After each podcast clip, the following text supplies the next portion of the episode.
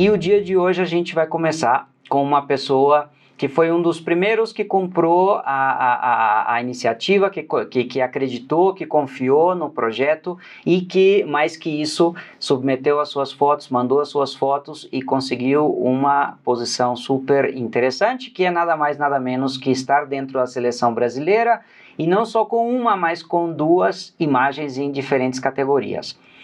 É, a pessoa que nós vamos chamar aqui hoje, provavelmente muitos de vocês já conhecem, é um, famo um um fotógrafo é, bastante talentoso, o nome dele é Jackson Carvalho, é um brasileiro, obviamente, e o Jackson tem, é, é, para dar uma pequena introdução para vocês do, do, do, do, do, background dele e, de, e, de, e, e das coisas que ele realizou durante a carreira e que ele vai contar aqui para gente, eu queria só adiantar para vocês que o Jackson ele eh, estudou no Centro Internacional de Fotografia, LICP, em Nova York, uh, em Nova York, e no IIF, que é o Instituto Nacional de Fotografia em São Paulo, eh, no Future London Academy, em Londres, Ademais, além de que é formado em marketing e certificado pela Adobe como expert em Photoshop e Lightroom.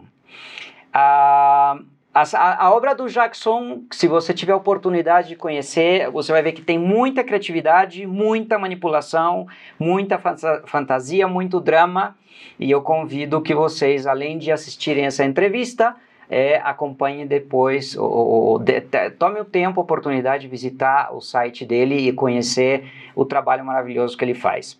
O Jackson é tem uma quantidade eh, sem fim de prêmios em concursos, comp competições fotográficas, eh, eh, publicações, exposições, tanto no Brasil como em países como Estados Unidos, Canadá, México, na Europa também teve exposições e, obviamente, no Brasil. Sem prolongar-me mais e esperando que ele possa contar muito melhor a história dele que eu, eu gostaria de chamar aqui com a gente, com muito orgulho e com muito carinho para nossa primeira entrevista, nosso primeiro convidado, Jackson Carvalho. Fala, Jackson, como vai? Fala, amigo Renato. É um prazer enorme estar nesse bate-papo com vocês, nessa entrevista que eu me sinto muito honrado de fazer parte, de abrir esse programa de entrevistas que antecede a convocatória para a próxima competição do, da Copa do Mundo de Fotografia, que acontecerá na Itália, como o Renato já falou. E eu me sinto muito honrado de fazer parte, é, Renato, e de ser convidado para estar aqui batendo papo com você, de quem eu tenho estima, apreço, muito respeito e um carinho enorme por você e por todos que fazem a Clica Ordem Brasil. Obrigado, Jackson. O sentimento é recíproco. É, Jackson, é, esta, é, essa, essa conversa, eu, eu, eu, eu quero que seja realmente, como acabo de mencionar, uma conversa, que a gente é, é, troque aqui uma ideia. Obviamente, eu gostaria que falasse muito mais você que eu, que é o foco da, de atenção aqui nessa entrevista. E o tempo nós não temos, o tempo é seu, tá joia? Então, é, eu gostaria de, primeiro, Jackson, é, para fazer uma pequena introdução, que você nos contasse de, de, de, quem é o Jackson, de que buraco ele saiu, é, de, né? É, é, tem filho, é casado, solteiro, é médico, arquiteto, fotógrafo, qual, qual é a história do Jackson? É, e depois disso a gente vai começar a falar um pouco sobre a sua história na foto. Mas primeiro a gente gostaria de saber isso. Quem é o Jackson? O que, que pensa o Jackson? De onde saiu? Quem é ele? É, você está me dando uma liberdade um pouco perigosa, porque eu me caracterizo como um contador de histórias, então eu gosto de contar as histórias.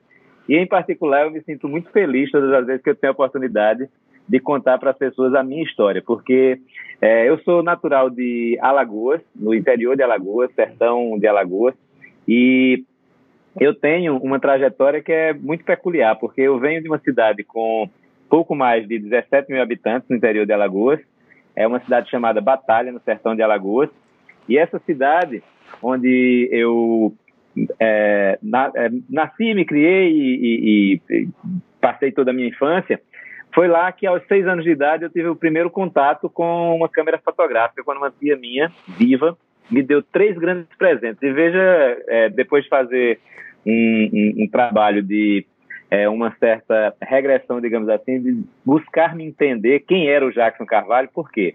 Porque eu descobri que eu sempre fui, Renato, um apaixonado pela imagem. Então, aos seis anos de idade, quando a minha tia Diva me deu os três presentes mais importantes da minha vida, que foram uma câmera fotográfica xereta, despertou o hábito pela leitura e provocou em mim o bom gosto pelas viagens. Então, juntando isso tudo, é, tudo que eu fiz na minha vida profissionalmente sempre foi orbitando em torno da imagem. Então, me, eu me descobri como sendo um ser apaixonado pela imagem.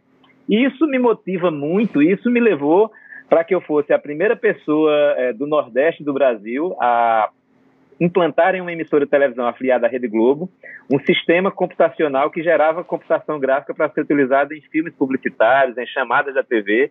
E eu fui a primeira pessoa a fazer isso no interior de todo o Nordeste. E a própria Rede Globo descobriu esse, esse, esse advento na cidade de Caruaru, para onde eu me transferi quando tinha 20 e poucos anos, e passei a dar consultoria para outras afiliadas ao redor do Brasil e em todo o Nordeste para implantar esse sistema que eu havia implantado em Caruaru. Foi a primeira afiliada a ter esse sistema. E depois disso eu. Nós estamos falando é... mais ou menos de que ano isso, Jackson? Nós estamos falando aí de 1995, então. 1900, aliás, 1991, 1992, na verdade. Então, é, são idos muito é, é, é, dos primórdios de quando a computação gráfica estava engatinhando no Brasil. É, eu tive a oportunidade do meu trabalho ser elogiado por José Dias, que era a pessoa que viabilizava tecnicamente todos os trabalhos de Hans Donner, que foi o mago das vinhetas da Rede Globo nos anos 80 e nos anos 90. E é, após esse, essa experiência que eu tive de cinco anos com a TV Asa Branca lá em Caruaru e com essas outras afiliadas, com quem eu fiz uma grande rede de amizades, de relacionamento, eu tive a oportunidade de fundar a minha própria agência de propaganda, que chamava-se, na época, Interativa Comunicação Total. E depois, por alguns detalhes, quis o destino que alguém fizesse o registro dessa, dessa marca e eu não pude mais utilizar. E aí eu descobri que se eu fizesse uma pequena mudança e passasse a colocar o nome dessa agência de propaganda de Intertotal, e usando a junção dessas duas palavras, inter mais total, a etimologia das duas no grego significava o lugar onde tudo se cria. Então, terminou que a Intertotal também se transformou em uma agência vencedora de muitas premiações, uma das mais premiadas de Pernambuco, uma, uma empresa respeitada, por onde eu fiquei lá por, como sócio fundador por 25 anos. Então, eu saí o ano passado, quando me transferi aqui para Toronto, e no meio do caminho teve a fundação do Arte Digital Studio, que foi um estúdio fotográfico que é, foi pioneiro também com a proposta de ser um, um estúdio voltado para é, produção de fotografia de moda, já que a região tem uma grande produção de moda, e também foto, fotografia comercial. E aí vieram também a, a, as próprias projeções internacionais. Eu sempre gostei muito de viajar, estimulado por Tia Diva lá aos seis anos de idade. E eu resolvi que o mundo, é, quando as pessoas me perguntam, que você é de Alagoas, que você é de Pernambuco, você é de Caruaru, não, você agora está morando em Toronto, eu costumo dizer o seguinte: isso vale para mim, isso vale para o meu amigo Renato, isso vale para uma infinidade de pessoas hoje que estão conectadas e que podem ter a mobilidade, né, é, mundo afora, que nós somos, na verdade, do mundo. Né, porque a gente internalizando esse sentimento de que nós somos cidadãos do mundo e não é, apenas a gente pensa muitas vezes em agir é, localmente, né, porque a gente sente, vive, percebe algumas coisas no local, mas a gente está muito conectado com o, com o global. Então, eu costumo dizer que esse sentimento local é algo muito importante para que a gente imagine o mundo de uma forma menor, mas de uma forma menor ainda nós próprios, para que a gente possa, nessa amplitude de mundo, a gente poder absorver e poder conhecer muito mais. Então, eu me defino hoje como uma pessoa que gosta de estar no mundo e, uma vez estando no mundo, é, puder absorver o que tem de melhor das pessoas, o que tem de melhor do, do, dos lugares, o que tem de melhor da, daquilo que nos cerca e fazer disso um sentimento bom, um sentimento gostoso para também poder retroalimentar as minhas inspirações e as minhas motivações para fazer com que a fotografia seja a forma que eu encontrei de expressar os meus dramas, os meus sentimentos, minhas frustrações, minhas aspirações, meus desejos, minhas glamuras, minhas fantasias, meus devaneios, então eu coloco isso na fotografia. E tem muito, hein? E tem muito. E colocado na fotografia. tem muito. Quem der uma passeadinha pelo portfólio do Jackson aí no site dele, que ele vai mostrar pra gente daqui a pouco, vai ver que tem muito devaneio aí, tem muita fantasia.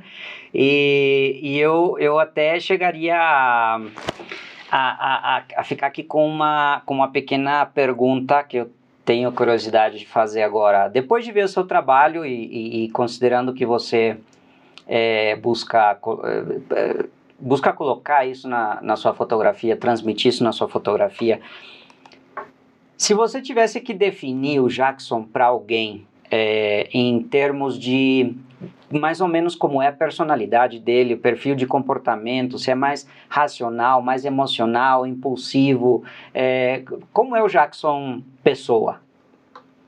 O Jackson Pessoa, eu vou, eu vou buscar. Isso é uma coisa que não é muito fácil, né? Assim, para pessoas que têm é, a, égide, a égide do signo de, de, de Ares, são pessoas muito enérgicas, pessoas muito é, dinâmicas, então não é fácil. Mas eu vou tentar colocar o seguinte, de que eu me, me, me considero uma pessoa, Renato, muito multifacetada. Por quê? Porque é, eu sou extremamente sério, extremamente responsável naquilo que eu assumo como os compromissos que eu tenho que honrar e tenho que arcar.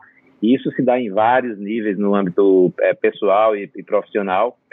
Mas sou também uma pessoa que tem um lado ainda que conserva aquela criança que um dia existiu dentro de mim, que eu conservo ela e não deixo que ela envelheça. Então, muitas vezes eu tenho 52 anos de idade e as pessoas dizem: Não, eu não acredito, você tem 52 anos de idade, Jackson. Mas é verdade, eu tenho 52 anos de idade, mas eu conservo aquele menino de 6 anos de idade dentro de mim. Ele continua aqui vivo, ele continua aqui com as mesmas motivações, com as mesmas com os mesmos ideais, com os mesmos valores que foram é, introjectados na, na, nos traços da minha personalidade pela grande figura que foi meu pai duas vezes, porque ele fez o papel de pai e o papel de meu avô. Eu não fui criado com meus pais, eu fui criado por duas tias minhas, tia Diva e tia Maria Helena, que moravam junto com meus avós paternos. E o Esmera, é, avô Esmeraldo e vovó Enedina. E avô Esmer, meu, meu, meu, meu vovozinho querido, que está lá no andar de cima, faz uma falta gigantesca, mas ele impregnou em mim valores que são muito, muito, muito retos. Ele teve essa, essa, essa bondade comigo de me deixar bons valores. Ele, eu costumo deixar dizer que é, três pessoas do sexo masculino que foram muito importantes na minha vida foram meu avô Esmeraldo, meu tio Esmeraldino, para quem eu dedico todas as conquistas que eu possa ter nessa vida, e meu pai. Então, os três me deixaram valores pessoais, valores éticos e valores morais, e não tiveram a oportunidade de me deixar valores materiais. Esses não me fazem falta, mas os valores morais que eles me deixaram e que eles me transmitiram, eles estão impregnados, estão impressos na minha personalidade e são o que de melhor e o que de mais importante eles puderam fazer por mim. Eu sou muito grato a eles três e é uma coisa que me emociona muito porque eu sou muito vinculado a esse sentimento. É uma coisa que me pega de jeito. Muito bem.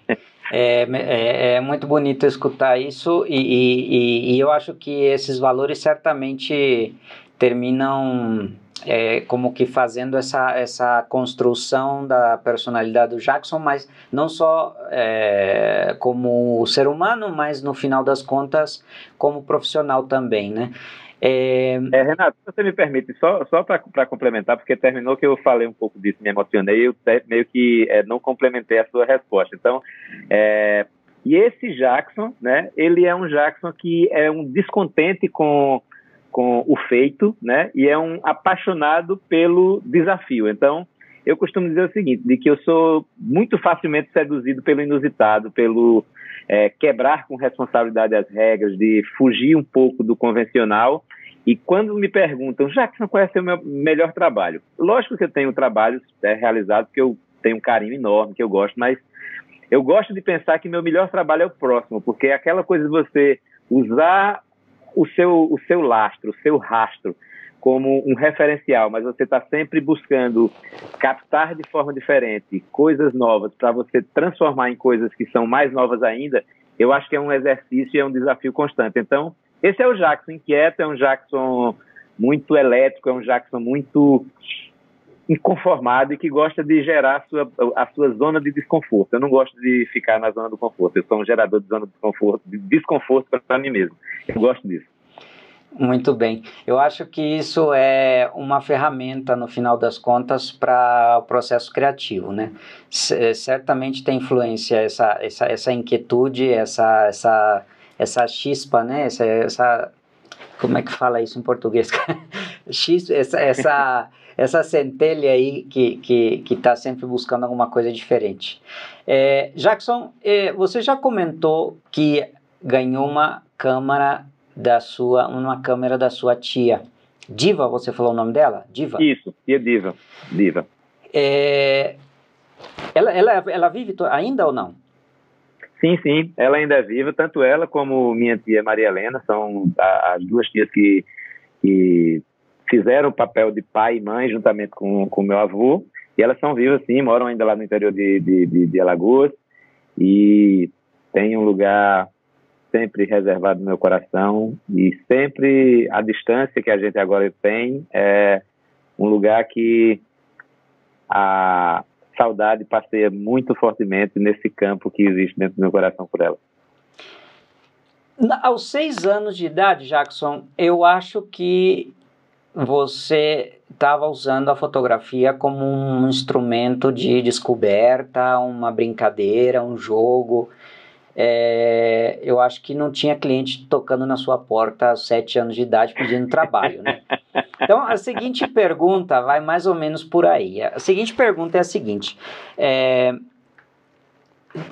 vou, vou, dividir essa pergunta em duas partes. A primeira é do lado pessoal da fotografia como hobby, como prazer, como uma atividade é, de passatempo para esse jovem, né, nessa idade e até, não sei, adolescência. É, como foi a experiência com a fotografia e a segunda parte da pergunta é a seguinte: em que momento o Jackson é, olhou ao redor, ao redor é, viu a situação, viu a foto que fazia, ou, ou, chegou alguém e disse: Jackson, vamos vender isso aí, né? Dá, dá, dá, dá, dá para fazer alguma coisa. Em que momento a fotografia tomou papel mais é, protagonista do ponto de vista de carreira já profissional, de que você começasse a usar a fotografia para poder fazer qualquer coisa relacionado a ter ingresso. Como foi essas é. duas facetas? É, essa, é, são bem, bem marcantes esses, esses pontos. É, é, uma coisa que assim eu tenho a facilidade de discorrer sobre eles, porque é, até a minha até a minha pós-adolescência, né, eu sempre Tive na, na, na, fotografia, que inclusive era fotografia analógica, com muito mais romance, com muito mais mistério, porque hoje a gente faz um clique no celular, já tivemos câmeras é, pessoais digitais ou da própria câmera profissional, a gente faz o clique lá, olha e tal. Mas naquela época, né, a gente morando principalmente no interior de Alagoas, ou em qualquer outra parte do Brasil que, que morasse, que tivesse uma câmera analógica, você tinha lá o, o rolinho de filme. Né, no caso da xereta, e a câmera toda, porque ela era descartável. Você pegava a xereta, você fazia as fotos lá, as 12 posições, ou as 24, tinha os dois modelos, e você pegava aquilo, colocava no envelope da, da, da fotótica, você mandava para São Paulo, né, pelo correio, e aí você, quando fosse 30 ou 40 dias depois, você estava recebendo de volta, e você recebia aquele pacotezinho ali, aquele envelope, e era, vinha numa caixa, na verdade, porque vinha a caixa com outra câmera, né, era um sistema que ele estimulava que você continuasse fotografando, então já tinha esse esquema aí é, é, de marketing na história, né? Você fazia as fotos, mandava, revelava, pagava por essa revelação e no custo já vinha embutido o custo de uma nova câmera com outro filme lá para você continuar clicando. Mas quando você recebia aquela caixa, era assim um misto de emoção, de mistério, de suspense, porque você sabia que você tinha clicado. Você nem lembrava mais exatamente que foto você tinha feito, né? Porque era tanto tempo que ficava de gap entre o clique e você receber o resultado, que ficava aquela coisa. Algumas coisas você lembrava e outras não. Mas aí você pegava aquela caixinha de surpresa e você abria ali e você se deleitava com aqueles resultados e você começava a fantasiar o que, é que você podia fazer de melhor. E eu sempre tive essa coisa da curiosidade, a, a, a, o despertar também da leitura que foi provocado por Tia Diva, eu vivi imerso no universo de banca de revista, de revistas como o Cruzeiro, a própria Veja das antigas, é, Família Cristã, os gibis de Turma da Mônica, de Tio Patinhas, depois vieram os, os clássicos de western como Tex, Agô e etc e tal, Ken Parker, e todo aquele universo de, de, de, Marvel, de DC Comics, era uma coisa assim fantástica, aquele universo cromático, imagético, E eu vivia naquela expectativa de que o novo mês viesse, para que viesse o novo gibi, as novas fotos, e aquela coisa toda, e viajar para Penedo, onde minha tia é, Valmira estudava. Então, era um universo assim de realmente de fantasias, de sonhos, de ilusões e aquela coisa toda.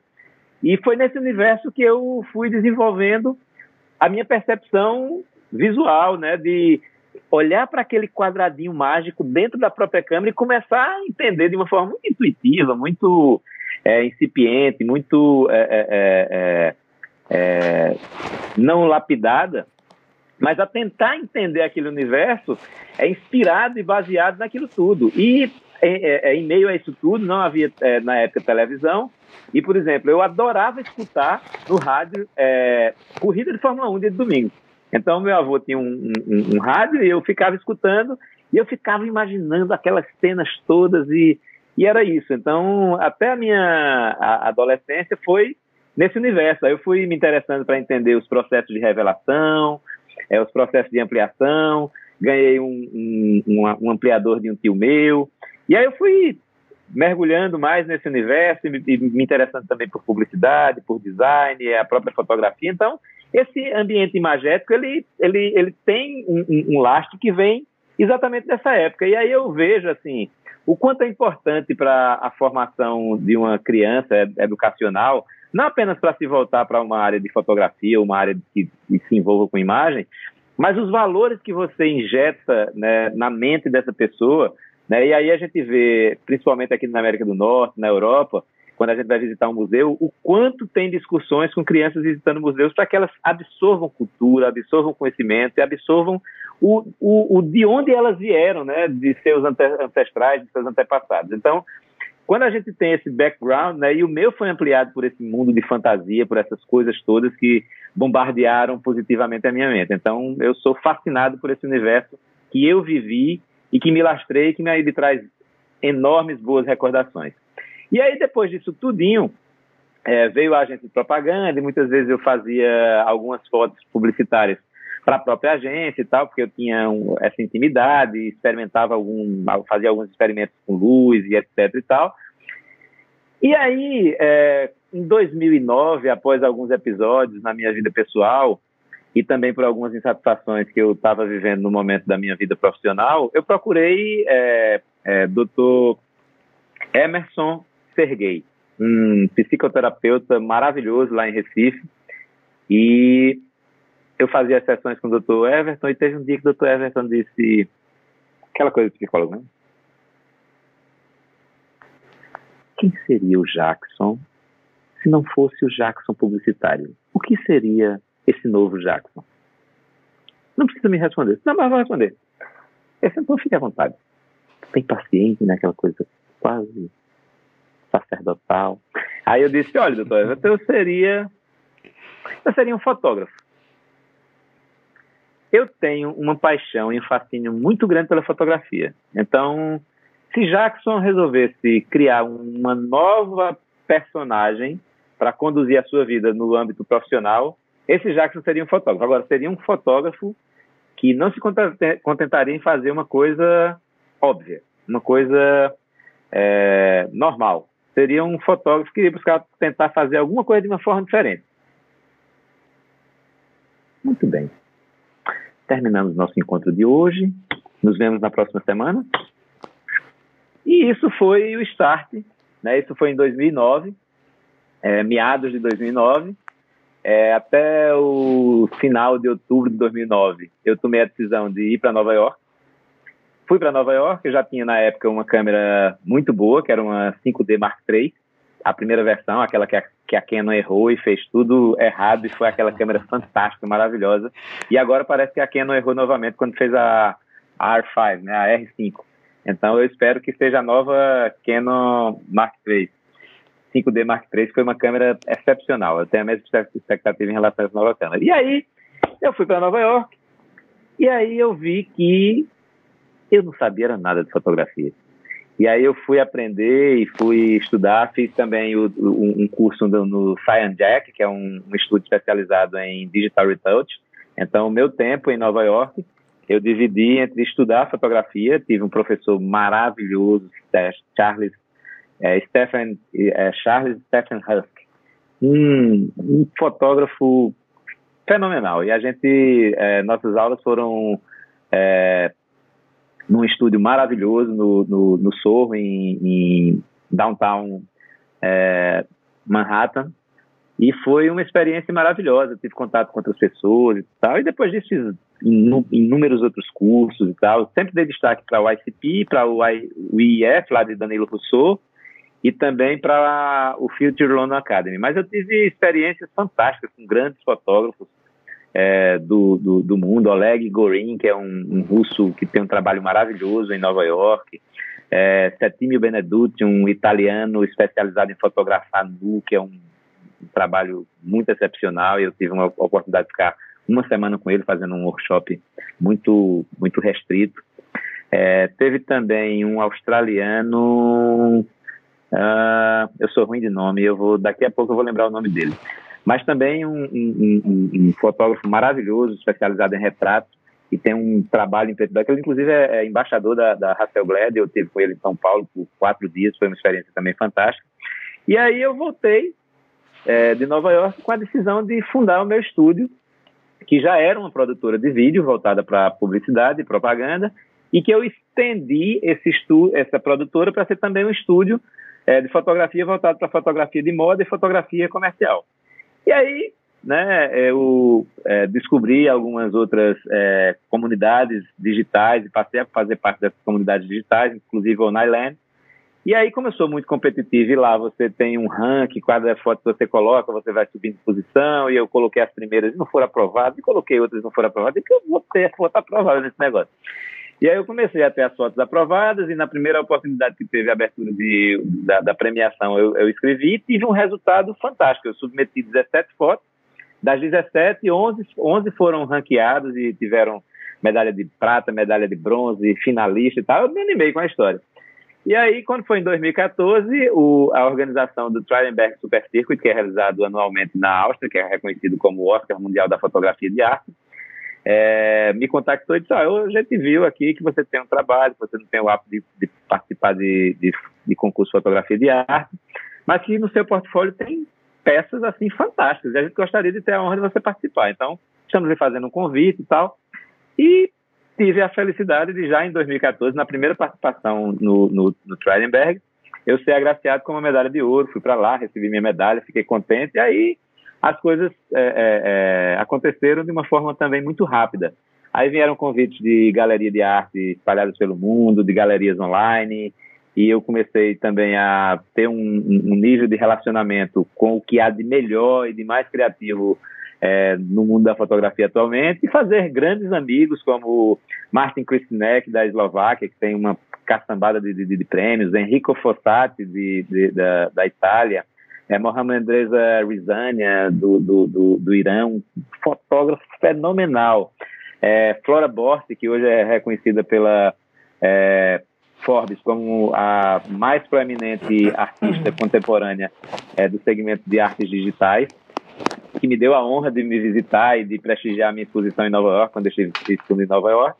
E como ela, como esses muitos outros amigos, Alfredo Sanches, que é aí do, do, do, do México, grande amigo. Alfredo Sanches, se estiver me escutando, um grande abraço, amigo, que é também proprietário de uma galeria de arte, tem um trabalho fotográfico também fenomenal, que é a Sanches Art Gallery, é, em Cancún, e que me representa também para o México. Ele, a gente tem um contrato, ele me representa para o México e é um grande amigo. Ele, sua família, família maravilhosa, sua filha, seus filhos todos, a, a esposa, uma família muito legal. E a fotografia tem me trazido grandes amizades, como por exemplo a sua. Somos amigos de uma forma distante, ainda não tivemos a oportunidade de nos conhecer pessoalmente, assim como o grande amigo Vasco Inglês lá no, em Portugal, que já me colocou em livros, já me colocou em exposições, e que a gente está fazendo um grupo lá de é, estudo também é, através de é, lives privadas e tal, e a gente está fazendo um, algumas classes em algumas masterclasses online. Então, isso é uma coisa que vai expandindo e você vai multiplicando, vai multiplicando e vai virando uma grande comunidade, uma grande família em torno da fotografia. Então, eu sou muito feliz por tudo isso que a fotografia tem, tem me trazido até hoje. É muito interessante escutar histórias. Você é bom contador de história, eu sou bom escutador, Jackson. eu me lembro que quando eu era criança, estou falando de 6, 7 anos de idade, todas as épocas de fim de ano, quando toda a família se reunia, eu me lembro que no dia, prime no dia primeiro de janeiro, né, o pessoal tava de ressaca e tal, sentava para tomar aquele café e aquela rodinha para conversar, os adultos. Meus primos todos estavam brincando de quem sabe quanta coisa e, e, e eu estava sentado na, na, na, rodinha dos adultos escutando as histórias deles. E é, a sua história é, é, é, é muito interessante e principalmente para a gente que é fotógrafo é, eu gostaria, Jackson, eu estou fazendo uma, uma anotação aqui de algumas coisas que é, nós vamos, eu vou te pedir no final da entrevista para anotar os nomes, os nomes das pessoas que você acabou de mencionar, para eu deixar como um link para os interessados que queiram consultar Perfeito. esses contatos, eu acho que vai ser de muito valor para a gente. É, principalmente no mundo atual, com tanto influencer e tanto hero, hero, herói de Instagram. É, eu acho que alguns contatos é, realmente relevantes para a gente consultar o portfólio e ver, ver, ver trabalho de qualidade são, são bem-vindos. Jackson, é, o seu primeiro trabalho pago em fotografia, você se lembra dele? Ah, eu lembro sim. Eu é, o primeiro trabalho que eu fui remunerado por ele foi um trabalho para um, um, cliente da agência de propaganda que eu tinha, a Intertotal. Então, quando eu fui remunerado por aquilo, não foi o valor é que foi pago, mas foi a sensação de você ter algo que você tem um carinho de fazer. É quase que na época eu não era ainda, não atuava efetivamente com a a configuração de me, me autodeterminar como um fotógrafo profissional, não vivia disso. Mas quando você percebe que o seu hobby, aquilo que você faz com amor, com prazer, ele pode virar uma fonte de renda, uma fonte de receita, ele passa a ter um sabor, ele passa a ter uma, uma, uma relevância diferente. E não é o valor, é de você saber que o, algo que estava ali muito dentro de você, porque se você pegar uma câmera fotográfica para qualquer pessoa, vai fazer uma foto normal. Agora, uma foto que seja é, reconhecidamente é, com aspectos que sejam diferenciadores e que vão contribuir para construir a imagem de um produto, de uma marca de um serviço, e isso tem um valor tangível para o mercado, você passa a sentir nisso um tipo de, não apenas a remuneração pecuniária, né, a, a, a remuneração financeira, mas você sente também a sua alma remunerada. Então, é uma sensação muito incrível quando você passa a ter isso reconhecido por parte das pessoas, porque deixa de ser apenas um valor sentimental para ser um valor real. E isso é algo que é uma sensação incrível. Jackson, você falou que recebeu de presente uma câmera aos seis anos de idade, depois começou a, a explorar fotografia e o seu primeiro trabalho foi para para para um cliente né, da agência. A minha pergunta para ti agora, agora seria a seguinte: é, no momento que você respondeu pro psicólogo, eu acho que eu seria fotógrafo. O que que pesou aí? Por que fotografia? Por que não padeiro, sei lá, carteiro? Ah, é fácil responder essa pergunta, Renato, porque é, na, na, na, minha formação e na minha, na minha ambiência, né, na, naquele microcosmos onde a minha personalidade foi lapidada, foi esculpida, a imagem, né, e isso eu descobri até um pouco depois, fazendo um, um trabalho de autoavaliação de quem era eu e por que é que eu tinha trabalhado com publicidade, por que é que eu tinha feito design gráfico, por que é que eu é, tive produtora de vídeo, por que é que eu produzi vídeo, por que é que eu dirigi vídeo, por que é que eu criei campanha publicitária. Então, quando eu fui lá, parei, parei, parei, parei, parei, parei, isso é bem característico meu. Assim, as pessoas que convivem mais próximo disso sabem que esse, parei, parei, parei, parei, parei, parei, parei, é uma coisa bem minha, assim, de calma. então, quando eu dei esse chega para lá em mim, em mim mesmo, eu disse, não, peraí, eu sempre tive é, essa paixão pela imagem. Então, se não é a publicidade que está me fazendo feliz, vai ser na imagem que eu vou encontrar outra fonte de felicidade. E aí foi exatamente na, na, na fotografia e pelo universo é, é, é, que traz a, a, fotografia, porque tem algumas coisas que eu ainda não revelei, mas, por exemplo, eu tenho, por exemplo, um site de poesias, que eu adoro escrever poesias. Eu tenho várias músicas que eu já compus, eu não toco nada, mas eu já compus várias músicas. Os jingles da, da agência de propaganda que eu fui sócio e proprietário por, por 25 anos, era eu que compunha.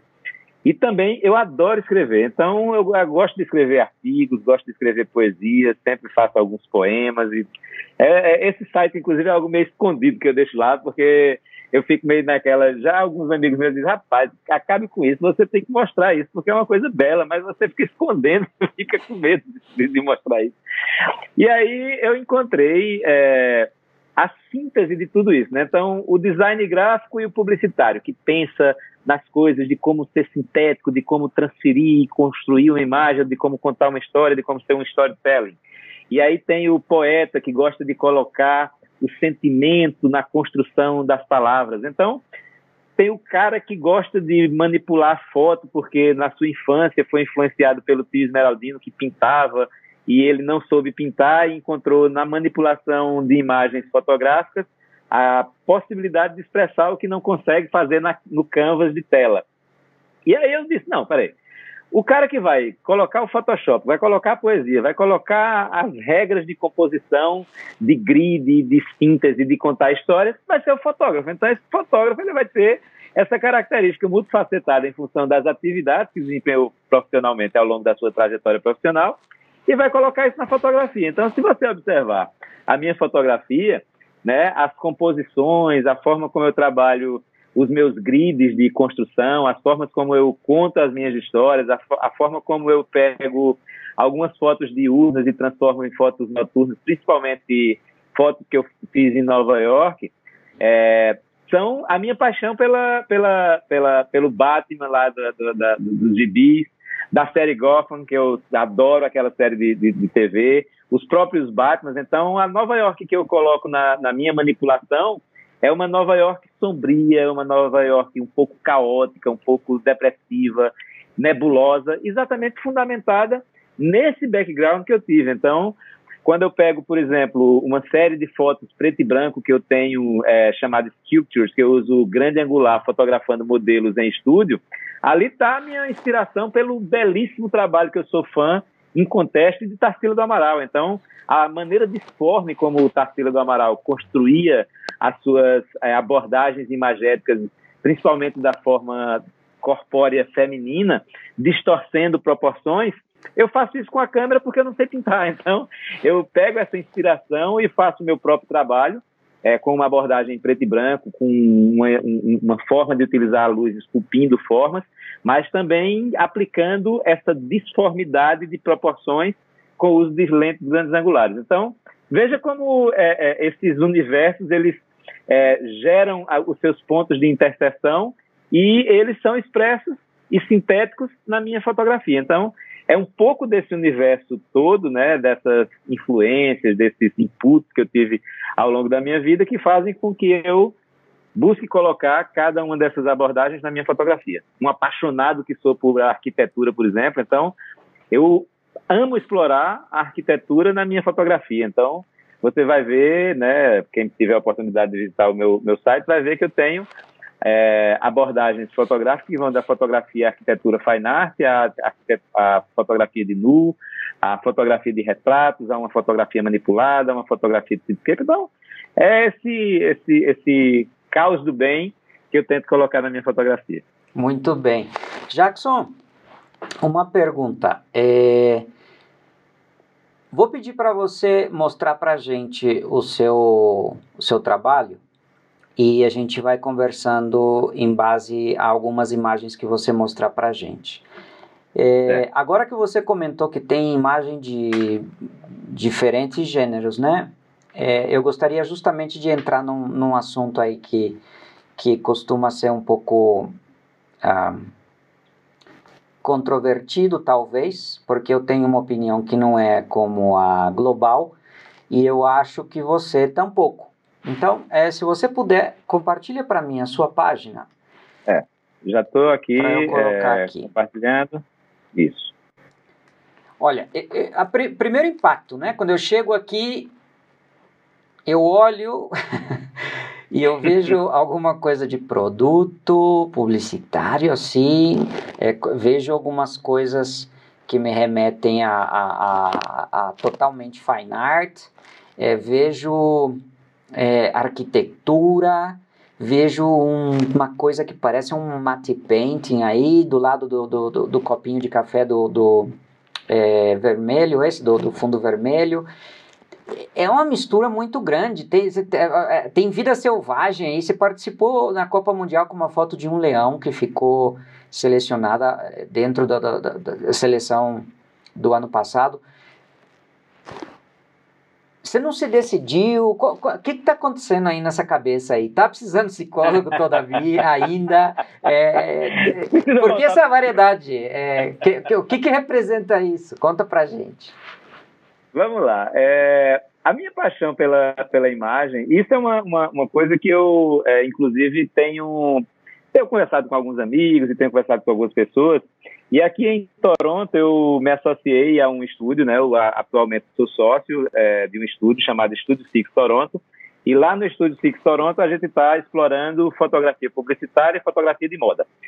Porque é o seguinte, é, eu tive um, uma felicidade de a fotografia me permitir muitas aventuras, né, muitos passeios. E eu sempre busquei, em cada uma das abordagens fotográficas que eu fiz na minha vida, colocar é, o que eu tivesse de melhor. Então, por exemplo, é, quando você vê, vê vida é, selvagem, por exemplo, eu vou mostrar aqui uma foto que é uma das, das fotos de vida selvagem. Eu tenho várias fotos de vida selvagem, mas de vida selvagem é uma das fotos que eu sou mais apaixonado por ela, que é a Walk on Savannah, e eu estou localizando aqui. Deixa eu fazer o seguinte: eu vou colocar ela aqui agora. Cadê ela? Cadê ela? Ah, se eu não conseguir aqui, eu vou filtrar no próprio cabeçalho do, do site, é melhor. É, eu vou filtrar aqui em Wildlife, que aí vai ficar mais fácil de localizar ela. E aí, essa foto. Oh, meu Deus, ela não está aqui. Impossível. Ah, está aqui. Desculpa. Ah, Mas essa foto, ela. No ano de 2010, eu tive a, a graça, a felicidade de passar 46 dias na África do Sul. Exatamente durante Uau. o período da Copa do Mundo, eu estive lá como fotógrafo credenciado pela FIFA. E aí a gente, de carro, a gente andou quase 6 mil quilômetros de carro pela, pela África do Sul. A África do Sul, que eu queria compartilhar com vocês, é um lugar incrível. O continente africano como um todo é uma coisa maravilhosa. Eu quero, eu tenho projetos de voltar à África do Sul. E eu tive a felicidade na cidade de Porto Elizabeth fazer essa foto. A gente estava com com guias e a gente estava com carros apropriados para fazer safaris. E isso daí foi no ar do Elephant Footprint Park, na cidade de, de Port Elizabeth, que fica na costa do Oceano Índico, na costa oriental da, da, da África. E é uma cidade portuária, uma cidade maravilhosa. E tem esse, esse é, de elefantes, é o maior parque nacional da África do Sul. E eu tive a felicidade de fazer essa foto, e no ano de 2014, essa foto foi selecionada pela National Geographic entre as é, 15 melhores fotos de vida selvagem daquele ano.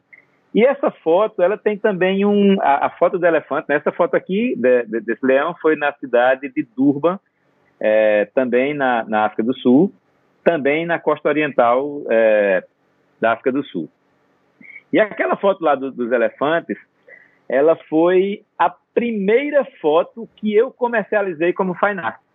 Um reverendo americano, eu estava na Alemanha na época, é, eu estava é, eu estava eu estava passeando na Alemanha, voltando da Áustria, de onde eu tinha participado como jurado de, um, de uma premiação promovida pelo Sheik do Catar na época. E aí eu estava na Alemanha e aí eu recebi um e-mail de um reverendo. Eu, essa foto ela também venceu, o, em primeiro lugar, o, o concurso da National Geographic, Net, National Wildlife Federation, que é uma, é uma organização não governamental americana, e ela foi vencedora em primeiro lugar. E a esposa do reverendo viu essa foto e ela é simplesmente louca, apaixonada, desesperada por vida animal, especialmente por elefantes. Ela é louca por elefantes. E aí ela viu a foto na, na página central, du, página dupla da revista, e comentou com o marido que aquilo era uma coisa maravilhosa, era uma coisa excepcional. E ele ficou calado, não disse nada a ela, e entrou em contato com a editoria da revista, conseguiu o meu e-mail e me passou o e-mail. Disse: olha, é outubro, eu quero presentear minha esposa no Natal. Quero que seja essa foto, quero que você venda essa foto para que eu possa imprimir ela e colocar num quadro que vai ganhar um destaque na minha área central e vai ser o presente de Natal da minha esposa. Olha, não quero saber o preço, vai lá. Então, eu negociei com ele, fechei, fiz um bom preço para ele.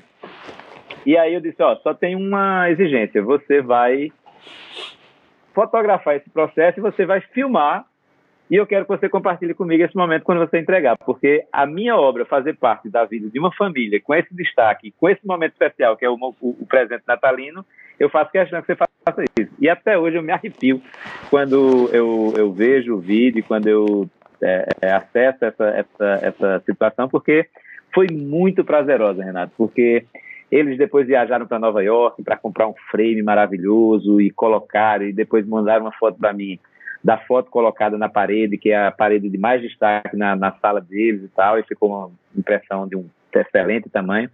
E a gente passa até essas histórias e a gente passa até essas situações fazendo parte da nossa vida. Então, depois vieram inúmeros colecionadores da Califórnia, da Europa, enfim, meu, meu trabalho hoje faz parte da vida de muita gente que é, viu na minha fotografia uma forma de fazer parte das suas vidas. E aí a gente fica naquela, né? Como eu sou um romântico, eu sou um, um, sentimental, é a forma que eu tenho de imaginar que eu vou continuar aqui mesmo depois que eu for chamado lá para cima. E isso vai é, estar na vida de outras pessoas, isso vai fazer parte da vida de outras pessoas e eu vou fazer ter valido a minha passagem por aqui. Então é uma forma muito romântica que eu tenho, muito apaixonada, muito sentimental. Eu me emociono quando eu falo disso mas é algo que me faz me sentir muito feliz com essa minha experiência de ser um, um, um cidadão terreno, né, um cidadão terráqueo, sabendo que essa minha validade vai expirar um dia que eu quero que seja daqui a 300 anos, 450, pode ser, não tem problema nenhum. Que legal, Jackson. Olha, mas é, a sua habilidade de contar história não pode fugir da pergunta que eu fiz. Certo. Então, Olha só, eu, eu, eu, só quero saber. É, é, o tema é controversial. Não, não diria tão controversial, mas tem uma história que todo mundo conta pra gente em congressos, em livros, em revistas, sobre o, a questão de ser especialista ou fazer um trabalho mais é, multifacético.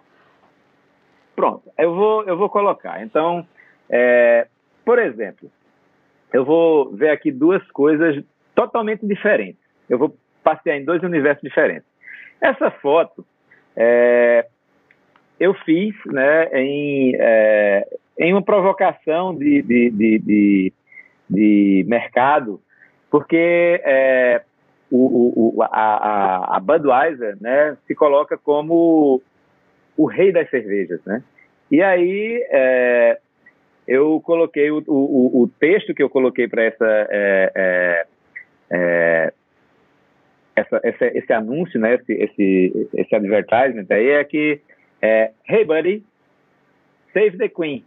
então é uma, uma, uma provocação para Budweiser, né? E aí eu coloco a minha é, criatividade publicitária por ter é, é, vindo desse universo publicitário e eu coloco isso na produção, na pós-produção, né, de imaginar, de conceber isso e de colocar isso materializado em uma foto publicitária. Já aqui vem o artista, vem o poeta, né, que tem uma abordagem de ver a possibilidade de desenhar formas metamórficas usando corpos e utilizando elementos é, é, recicláveis. Essa, essa mangueira aí estava mangueira, aquelas mangueiras flexíveis que usam em caminhão pipa, em, em, indústria, etc. Eu utilizei esse material, é, pintei de dourado, logicamente, mas usei esse material para construir formas metafóricas. Então, além dessa, né, que é uma série, tem, por exemplo, essa daqui, né? Lá é a, a libélula, aqui é um, um, um caracol. Então, eu uni esse universo do nu artístico com essa poesia de utilizar essas formas recicláveis, de fazer essa interação, essa integração, e de construir formas utilizando luz e utilizando corpos. Então, aí é o poeta, aí é o apaixonado, aí é o cara que queria ser pintor e não conseguiu, porque não tem habilidades manuais. E depois vem o cara que é apaixonado por aquele universo dos gibis e que é um curioso pela técnica do cinema e de composição e que foi estudar o que era mate paint, e trouxe o mate paint é, para sua fotografia também e fez algumas composições e tal. Essa foto, por exemplo, foi feita durante o dia. Então, eu trago o mate paint como algo que dá um suporte para fazer uma fotografia diferente. Então, essa foto, essa foto não estava chovendo, essa foto não era noturna, e essa foto é, é, era uma foto simples e era uma foto sem nenhum tipo de flare, e todo essa, essa, esse universo foi colocado aí para essa Gotham que me é inspirada pelos gibis que eu via na, na, na minha infância. Então, a mesma coisa acontece com essa foto, diversas premiações. Então, o que é que eu faço, é, Renato?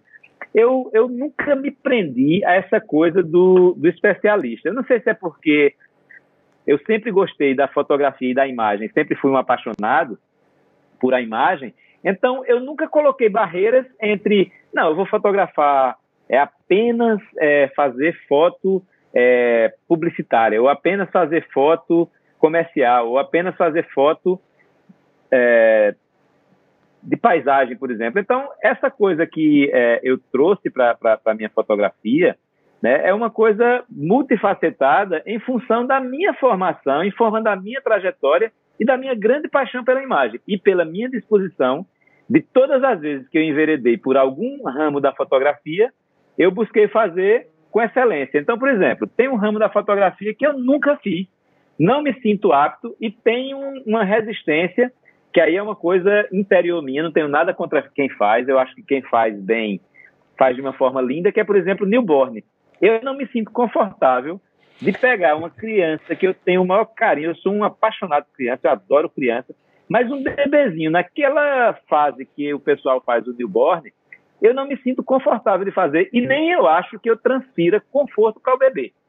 Então, é uma, é uma coisa de sentimento meu. Veja, todos aqueles que fazem, eu não tenho nada contra a fotografia newborn. Eu admiro o trabalho de quem faz, de quem sabe fazer, de quem consegue fazer, mas eu não me sinto confortável em fazer. Então, isso é uma coisa que é um, uma reserva minha, mas não fazendo nenhum tipo de posição ou de colocação contra. É uma coisa questão apenas do meu sentimento. Então, por exemplo, quando você vê um, um, uma fotografia de real estate, é esse tipo de fotografia real estate que eu faço. Então, eu coloco as minhas habilidades, as minhas competências, as minhas é, capacidade de fotografar e de pós-produzir a serviço de uma fotografia que pode ser uma fotografia de real estate ou uma fotografia é, de landscape que eu tive no lugar, que eu fiquei encantado com aquele momento. Isso daí é o Vale do Catimbau, um lugar maravilhoso no interior de Pernambuco, um lugar assim cheio de energias diferentes, de constituições geológicas, é, totalmente diferentes, que remetem você a um, uma série de épocas e que tem texturas de argila e de cores diferentes. É um, é um lugar muito, muito interessante. Essa fotografia, que foi a, uma fotografia que concorreu é, na categoria retrato na, na, na, na, Copa do Mundo, e que ela traz um pouco daquilo que eu falei é, da minha inspiração no trabalho da Tarsila do Amaral. Aí foi utilizada uma, uma lente grande angular e eu fiz essa, essa foto com essa expressão e com essa riqueza de texturas e com essa, é, é, esse esculpir de luz definindo as formas, e é uma coisa que eu gosto de fazer. Então, essa, essa, é, essa, esse, esse misto, por exemplo, aqui um, um, um fine art utilizando o, o perfil de uma garrafa e uma taça de espumante por trás. Então, é, a forma como eu fiz aqui é, a pós-produção dessa outra é, é, é, é, foto. Então, quando a gente vai olhar o que tem na minha fotografia, E essa diversidade, ela não é incompatível com o meu background, com tudo que eu vivenciei, com tudo que eu é, vivi, com as pessoas que eu convivi, com os dramas que eu tive, com os sentimentos, com tudo aquilo que eu falei agora há pouco, que compõe essa, essa, essa é, é figura, esse caráter, esse personagem que é Jackson Carvalho, né?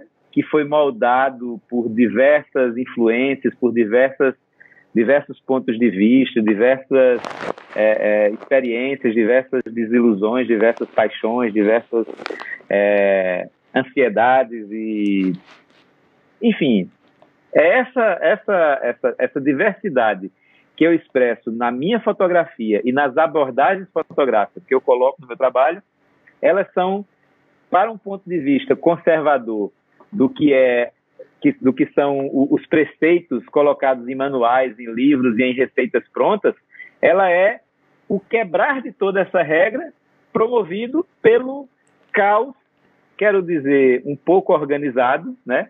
Mas o meu próprio caos, a minha própria visão de mundo, a minha própria visão do que eu posso fazer com a fotografia e o desafiar de eu vou conseguir fazer isso com as minhas habilidades. Eu vou fazer uma boa fotografia fine art, eu vou fazer um bom made paint, eu vou fazer uma boa foto de arquitetura. Então, são esses desafios, né? Essa coisa surrealística que eu coloco na, na minha série da, da, das minhas cabecinhas de ovo, que tem várias, né? Então, essa visão surreal, essa visão dramática, essa visão multifacetada que eu busco enxergar no meu mundo a partir do meu ponto de vista e que eu coloco o meu é, o meu o meu a minha energia o meu tempo a minha dedicação para fazer de forma bem feita. Então essa foto por exemplo é uma foto que não tem Photoshop é uma foto que a modelo é, foi dirigida por mim etc e conseguimos esse resultado. As modelos que fizeram para mim por exemplo os trabalhos é, como esse que eu mostrei agora há pouco aqui da, da, da, bailarina, todas elas nunca pisaram sequer numa academia de balé. Mas eu consegui extrair delas uma coisa melhor que elas tinham e elas próprias não sabiam, e eu consegui fazer com que o resultado para a minha foto fosse suficiente. E é isso. A minha fotografia retrata o Jackson como ele encara, como ele vê e como ele se comporta diante do mundo. Então, a minha fotografia é essa tradução da minha personalidade e do meu ser. Jackson, falando de. de eh, bom, eh, vejo. Me eu, eu vejo. Eu, eu vejo, está me escutando? Estou te escutando, sim. Tá. É, eu, eu, vejo muito contraste, né? Contraste não só em gêneros, mas contraste é, tecnicamente falando, né? Esse jogo de, de luzes e sombras, é, feito inclusive durante a mesma toma, né? durante a mesma o processo no estúdio, fora de, de, de qualquer pós-processo. É, vejo muito contraste e, e, e, independente de que sejam gêneros diferentes, no final das contas, quando eu vejo o contexto, quando eu vejo o global, eu consigo associar isso a uma pessoa, a um, a um mesmo ser humano que está criando tudo isso. É, eu tenho uma pergunta, Jackson. Qual foi o prejuízo que você teve? O que houve de mal na sua carreira? Que, que, que perdas ocasionaram que você não seja especialista em um só gênero fotográfico? Essa é uma boa pergunta. Essa é uma boa pergunta. Eu, eu sempre fiquei é, a me perguntar isso na minha trajetória. Então, hoje, a gente aqui em Toronto, né, pela característica que é o mercado norte-americano, e eu, quando falo mercado norte-americano, eu estou falando de Canadá e Estados Unidos, essa coisa, eu não, não, não sei falar sobre o México, mas eu quero acreditar que tem alguma influência. Então, o que é que eu vejo? Eu vejo que isso aqui é algo que é fundamental, porque eu não sei se as pessoas não conseguem entender, eu não sei se as pessoas não conseguem ver nisso algo positivo, ou se não conseguem entender que a conexão criativa é o que lastreia tudo isso, mas essa coisa do especialista que faz apenas uma coisa aqui na América do Norte é algo muito forte. E a gente tem buscado no Estúdio Six, né, na, no trabalho de prospecção, a gente trabalhar exatamente a especialidade, a especialidade de fotografia de, de publicidade e fotografia de moda, mas principalmente com ênfase na, nesse tipo de, de, de, de foto, que é a foto é, de bebida ou foto de líquido, ou foto de splashes, ou fotos comerciais voltadas para esse segmento, porque é, alguns representantes comerciais com quem a gente teve contato e tem conversado, eles colocam que isso, da forma como eu faço, tem uma, uma, uma unicidade, digamos assim, uma exclusividade que não é muito comum.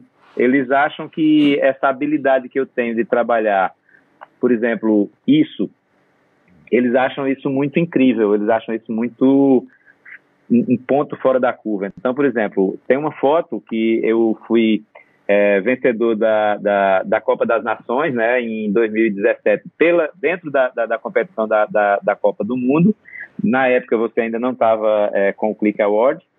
E essa foto ela foi vencedora é, Brasil, né, do, da, da, da, da Copa dos, do, do, do, do é, Copa dos, não é Copa das Nações, não é isso? Da Copa Mundial. Isso, mas. A WPC? Você está falando da WPC? É, WPC, mas não tem a, a, categoria dos campeões nacionais. Eu fui campeão ah, nacional. É o, é o Best of Nation. Best of Nation, exatamente. Então, o Best of Nation Brasil 2017 foi exatamente essa foto é, que eu produzi. E aí eu recebi, inclusive, um, uma, uma impressão em alumínio da Chroma Lux, fantástico, recebi tudo bonitinho em casa. Foi maravilhoso, foi uma experiência muito boa. Então, eles têm identificado aqui, né, na América do Norte, que esse tipo de trabalho que eu faço, ele é um trabalho com caracteres muito, muito próprios, muito únicos. Então, a gente tem é, se prendido a isso em função dessa visão de mercado trazida por é, representantes fotográficos. Mas é uma coisa que eu ainda busco exatamente as respostas. Eu tenho feito a fotografia com a liberdade de fazer o que eu quero, mas essa coisa da especialização e ser reconhecida apenas como uma coisa é algo que eu nunca me prendi, mas também hoje eu sinto que me faz falta porque a, a, a, o padrão mercadológico da América do Norte, e eu estou morando na América do Norte, então eu tenho que é, me sincronizar com esse, esse aspecto de demanda de mercado, é de que isso talvez venha a ser o, o fio condutor que vai me levar a uma especialização de mercado. Ok. Consegui responder é, também? Eu acredito, Jackson, que a, a fazer diferentes, diferentes gêneros fotográficos, no final das contas, é, essa experiência de estar tá aí batalhando com a luz, batalhando com o modelo, batalhando com luz ambiente, batalhando com situações no campo, cada uma delas aporta alguma coisa diferente para o Jackson como fotógrafo. Sim. E eu acho que isso é uma coisa impagável que qualquer neurose, qualquer preocupação extrema em, em, se especializar em um só gênero não vai te oferecer, né? Então eu, eu vejo isso como uma vantagem muito grande para uma pessoa como você que faz essa variedade de, de gêneros. É, é, no final das contas, uma, uma técnica, uma, uma característica de uma foto que você faz de produto te ajuda para você entender a luz para fazer algo de, de, de até de, de, vida selvagem, talvez, de entender como, como, como esse, esse, esse strobo que você não tem é, na, na, na, África do Sul é, é, você consegue usar a luz do sol, usar parâmetros é, na câmera, enfim, para fazer esse recorte, para fazer essa luz como, como você quer. Né? Eu vejo como uma, uma vantagem, mas você sabe que é, é muito comum a gente escutar que quer ter sucesso, se especializa. Se especializa porque você vai ser o melhor, quando você for o melhor, você vai cobrar mais caro. E, e, e, e, eu comento esse assunto porque para mim foi uma barreira muito grande, né? É, eu, Sim, sem dúvida. Eu não, eu não, Mas eu tem não... realmente essa, para quem está nos escutando e está ingressando, está é, começando, principalmente pensando em ir para é, centros mais avançados, mais evoluídos, isso é um, um, ponto muito importante, porque, por outro lado, você tocou em um ponto que eu concordo e eu vou dizer uma coisa que hoje eu afirmo para alunos, eu estou com alunos canadenses, eu estou começando aí uma nova é, é, um novo projeto também de, de, de cursos online é, em pós-produção de fotografia, principalmente para o mercado fine art, mas também tem outras abordagens, porque eu também trabalho com Photoshop em, em diversas áreas. E nos últimos 27 anos, o Photoshop tem 30 anos de idade e eu tenho 27 anos como usuário de Photoshop. Então, não é à toa que eu consegui a minha, é, é, meu reconhecimento, minha certificação como expert e master em, foto, em, em Photoshop. Então, é, esses alunos que eu que estou aqui no, no, Canadá, que eu estou ensinando, e um deles é, é, é, sócio também do estúdio, e eles se impressionam com uma coisa que eu digo num primeiro momento, Renato, e algumas pessoas também se, se, é, se assustam um pouco quando eu digo, porque elas meio que não acreditam, meio que acham que é um pouco de arrogância, um pouco de, de, de, de prepotência, mas é algo que eu hoje afirmo, que é o seguinte, a luz faz o que eu quero e o que eu mando que ela faça. E eu afirmo isso porque a minha vivência né, na fotografia e as, os meus experimentos me levam a afirmar isso. Eu, quando estou ensinando fotografia lá, lá, lá, no estúdio a esse meu, meu sócio, eu digo, ó, coloque a luz ali, dê um clique assim e vai acontecer isso. Veja o que aconteceu. Eu não estou nem olhando. Ele disse, é, aconteceu exatamente o que eu digo. É, porque eu sei o que, é, o, o que, a, o que a, a luz vai fazer. Porque eu estou condicionando ela a fazer e ela responder aquilo que eu quero. Então, coloque esse rebatedor aqui, coloque esse bloqueador aqui, coloque nesse ângulo, coloque para cá. Use o spread da luz, não use a luz direta. Então, muitas vezes eu coloco a, luz, eu coloco, eu estou de frente para o modelo e eu peço para colocar a luz em 90 graus em relação a mim ao modelo e não está apontada para o modelo. Mas você ficou louco já? Não. O que eu quero fazer com a, com a, com a luz, ela vai fazer nessa condição. E quando eu mostro o resultado, vem aquele famoso, né? Uau, amazing, gorgeous. Porque quando a gente é, é, começa a ter. E, e não é uma, uma. Reafirma assim, não é uma arrogância, não é uma prepotência. É que a gente exercita, exercita, exercita, e é como um jogador de futebol. O jogador de futebol pega a bola, bota no chão, dá um chute, coloca uma curva na bola e bota a bola onde ele quer. Por quê? Porque ele treinou exaustivamente. Não é porque apenas ele é ungido do talento. Ele tem o talento e a técnica. E ele faz o somatório do talento com a técnica e chega à, à excelência em função do exercício. A mesma coisa com a fotografia. Quando a gente vai fazer uma composição, né, que você me perguntou lá atrás, quando foi que chegou o Jackson e já sabia analisar e tal. Então hoje eu chego no ambiente, chego no espaço, eu sei exatamente o que eu consigo extrair, eu sei o que é que eu vou ter de ângulos diferentes se eu mudar o meu ponto de vista, e isso é uma coisa que eu exercito demais. Então, é uma coisa que você vai condicionando, vai condicionando, e tem gente que diz assim: eita, o dia tá feio, tá nublado, não vou sair para fotografar hoje não. Está perdendo a chance de fazer fotos belíssimas, com uma luz suave. Não tem nada mais difuso do que o sol com um difusor chamado nuvem, né? Então você tem uma luz fantástica. Agora, Cabe a você explorar na sua composição o que aquela condição de luz vai lhe oferecer de melhor.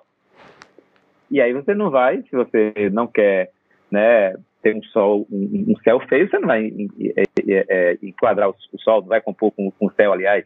Agora, se você quer uma foto dramática, é outro excelente dia para você fazer uma foto com uma dramaticidade que apenas o dia nublado vai lhe proporcionar.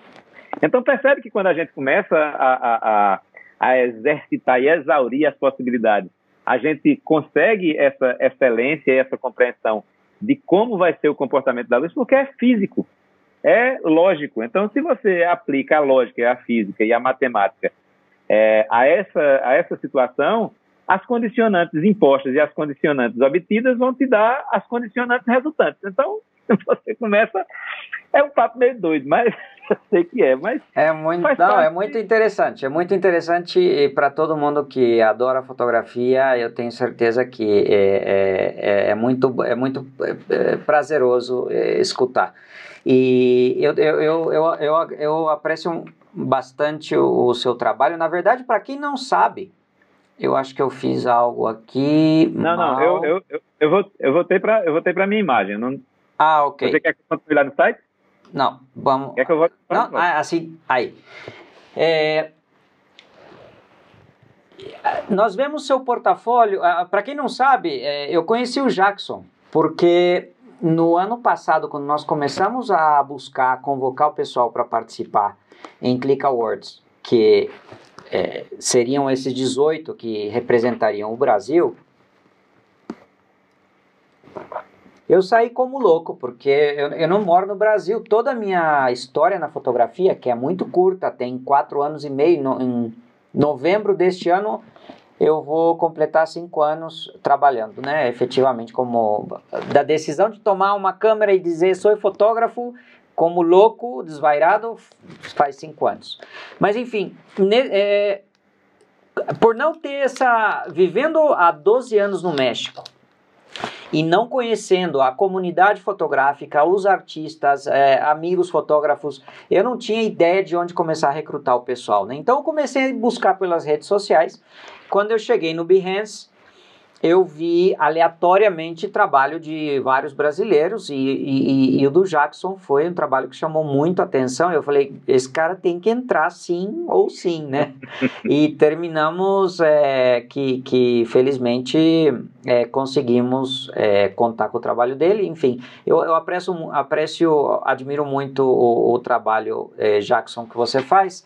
Mas eu tenho uma pergunta aqui que vai um pouco talvez atrás do nível de trabalho que você tem agora. E a pergunta é para o pessoal que vai começando e que não tem. Quantos anos são de foto então, Jackson? 40? É, são 46 anos de fotografia. 46. Quais... 46 anos de fotografia, dos quais é, 11 anos é, profissionalmente, né? Então, quando eu é, fundei meu estúdio, desde a, desde a provocação do meu psicólogo até agora, são 11 anos, né? 11 então, anos. são 11 anos de fotografia. Aí, a pergunta que vem é a seguinte. Teve dificuldade? Sempre. Teve barreira? Teve desafio? O que, que foi difícil para você, Jackson? Olha, é, Primeiro, eu tive a primazia de, é, nos, nos, cinco primeiro, primeiros anos da, da, da, minha fotografia profissional, quando eu fundei o estúdio, foram cinco anos dourados. Né? Por quê? Porque é, eu tinha a fotografia como é, uma atividade profissional, remunerada, paga, etc., mas eu não dependia dela. E também foi em uma época em onde as coisas é, é fluíram, que foi de 2009 até 2014, as coisas fluíram de uma forma muito crescente, de uma forma muito tranquila. É, depois disso, né, houve muitas mudanças econômicas, muitas mudanças é, é, é conceituais, de, de, de né, então é, as coisas mudaram um pouco mais. Mas foi exatamente nesse momento de mudança que eu decidi que a fotografia seria a única coisa que eu faria na minha vida, né? Então é um pouco antagônico essa, essas decisões e foi o que também me motivou e me trouxe para cá para querer vir é, atuar profissionalmente aqui no mercado canadense como como fotógrafo. Mas as dificuldades elas sempre existem, principalmente quando você tem um, um projeto como é esse meu projeto de vida. Eu estou há um ano e meio aqui no Canadá, então o primeiro um ano e meio para qualquer pessoa que queira é, aí vem né, outra, outra coisa, como eu gosto de contar a história, eu vou, vou contar a história. Vamos lá. Quem aí imagina que você, aos 51 anos de idade, resolve chutar o pau da barraca, queimar o tecido para não ter chance dela se erguer novamente e partir para um outro país zerado e dizer assim: eu vou recomeçar a minha vida? Tem que ser ariano. Bom, cara, tem que ser ariano, não pode é, ser outra coisa. É, eu atualmente, né, em uma relação de, de namoro com Mariana. É uma pessoa que é, a vida foi irônica com a gente, porque a gente teve um contato há muitos anos atrás, foi um contato visual sem nenhum tipo de é, interesse, sem nenhum tipo de delongas. E depois de uns quatro anos eu voltei a vê-la também de uma forma muito sem nenhum interesse e tal. E é, quando eu vim para cá, eu vim casado e a minha ex-esposa, né, ela desistiu do projeto e voltou para o Brasil. E aí, quatro meses depois, muito que fortuitamente, a gente se reencontra virtualmente, eu e Mariana. E aí a gente começou a conversar, essa conversa foi evoluindo e hoje a gente está namorando de uma forma bem moderninha, né? Eu aqui, ela lá e virtualmente, dois que as barreiras caiam para que a gente se encontre é, pessoalmente. Então, ela conversando outro dia comigo, ela me disse uma coisa que me marcou muito. ela disse assim: eu confessei para ela, um, vou confessar agora um, uma coisa aqui para todo mundo que está me escutando aí, inclusive para o Renatão. Vamos lá. Eu morro de medo de morrer. eu morro de medo de morrer. E aí, é, abordando esse assunto em relação a essa coisa de ter chutado o pau da barraca, de ter vindo para cá aos 51 anos de idade, que não é a primeira vez que eu faço isso, eu já fiz outras vezes coisas como essa na minha vida. Então, eu sou recorrente, sou reincidente nesse tipo de, de, de recomeço, né? Então, ela disse: na verdade, você tem medo da morte física, porque a morte física pode tirar de você aquilo que você gosta de fazer, que é se matar para renascer novamente. Então, ela disse que eu, é, na visão dela, de que eu é, exercito isso como sendo uma condição que me motiva a estar tá fazendo novo, a estar tá fazendo algo diferente. Eu achei isso um ponto de vista muito interessante, que eu nunca tinha me analisado por aí, mas eu sou recorrente e reincidente em fazer isso. Então, é, essa minha vinda para cá, né, há um ano e meio atrás, ela traz esse sentimento de meio que fênix, né, assim, de buscar ressurgir das suas próprias cinzas. Então tem um pouco de romantismo, um pouco de mitologia aí também na minha cabeça, mitologia etíope, né, da árvore mitológica, que as pessoas pensam que é de outra origem, mas a, a, a, a fênix é de, é de origem da mitologia etíope. Então é uma coisa bem, bem fantástica, bem interessante. E aí é isso, Jackson tem um pouco de fênix em si, eu acho. Poderíamos dizer que esse momento presente na vida do Jackson é, é um momento de construção, reconstrução. Total, absoluta, plena e e de uma de uma tem algum, alguns componentes aí, sabe, Renato, que é o seguinte, é coragem, acima de tudo, coragem. Né? Eu abri mão de uma empresa com 25 anos de mercado, uma empresa sólida, uma empresa consolidada, de uma imagem profissional em um país é, que talvez não tenha, ou eu não tenha sabido é, é, me valorizar, ou o país não soube me valorizar. Eu não sei não quero fazer nenhum tipo de julgamento de valor e eu não vim para cá para falar mal do Brasil. O Brasil é o meu país, é o país que eu nasci, é o país que eu cresci, é o país que me deu a formação que eu tenho. Eu discordo de algumas coisas, mas não estou aqui para discordar ou para. Meu avô sabiamente dizia que os incomodados que se mudem. Então, ao pé fica, da letra. Ao pé da letra. Como eu respeito muito meu avô, me mudo. Vou seguir o seu conselho.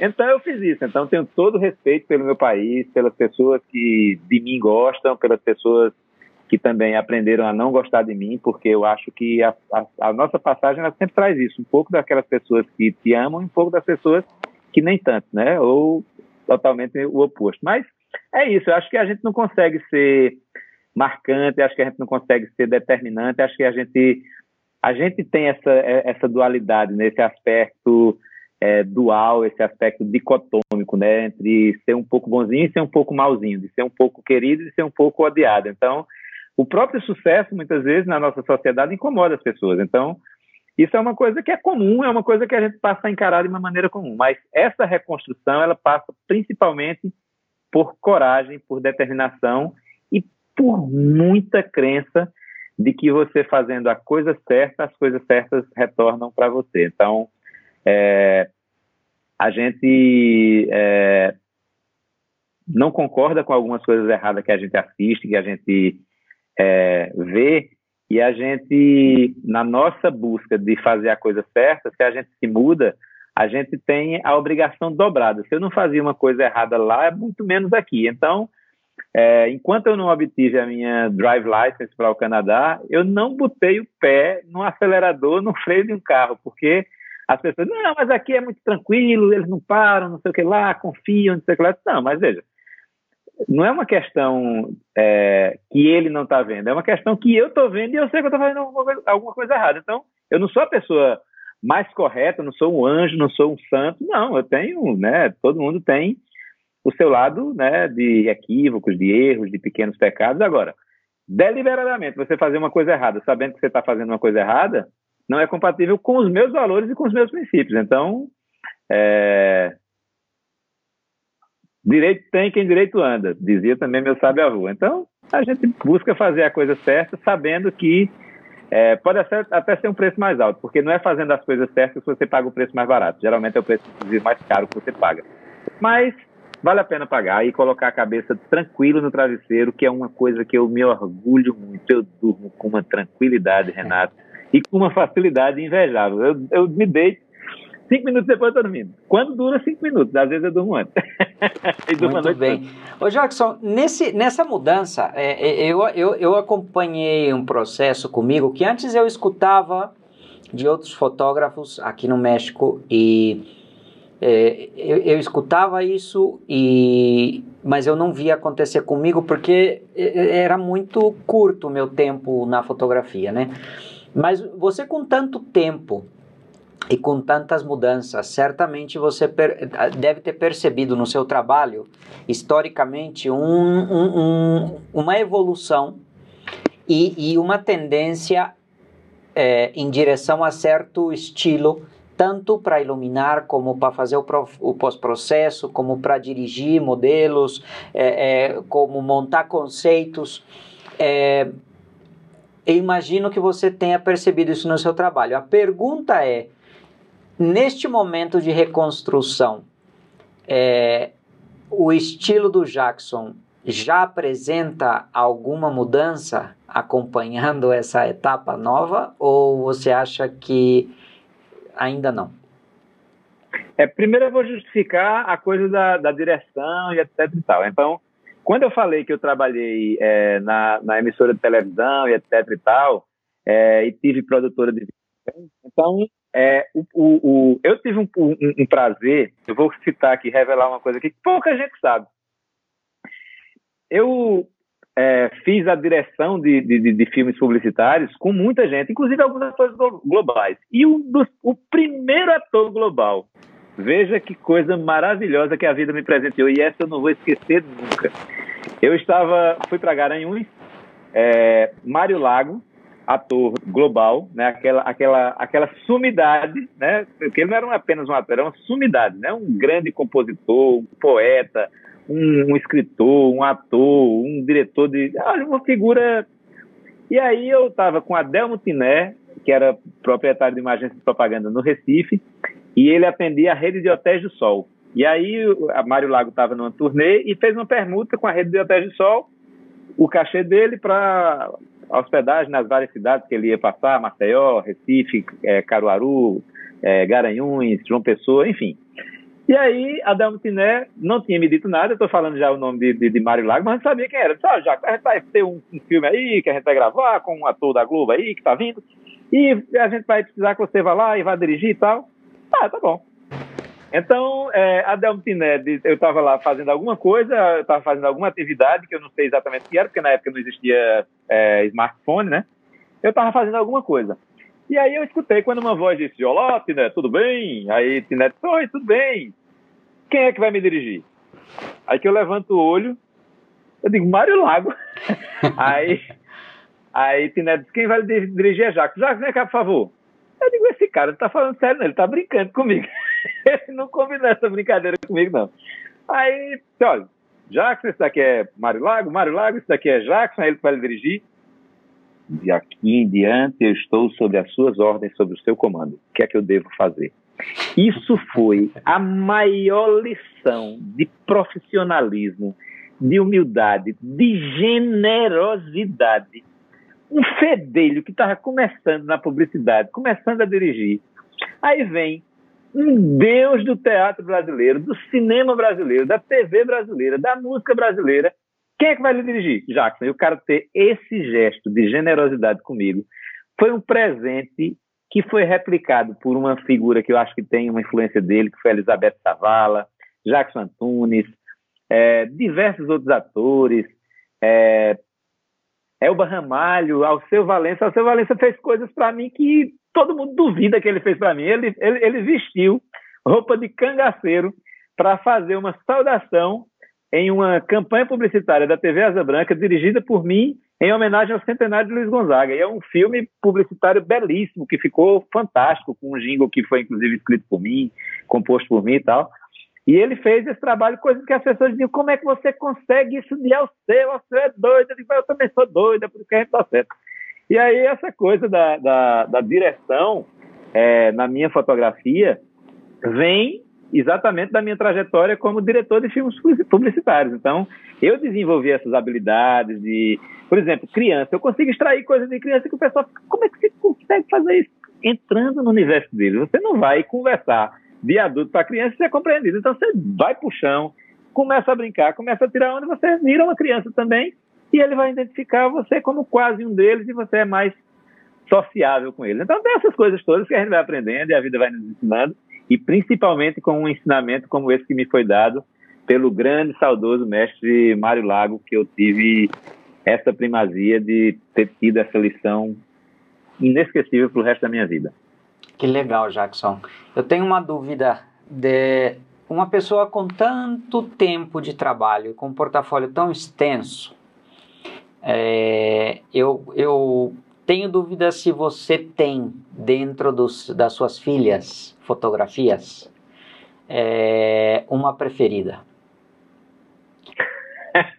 Pode ser por questão estética, pode ser por uma questão de uma história que tem por trás da foto, não, não importa. Mas a, a pergunta é, é: você tem uma série ou uma fotografia que você diz, se tiver que arrebentar toda a minha base de dados e eu puder ficar com uma só fotografia, vai ser com essa.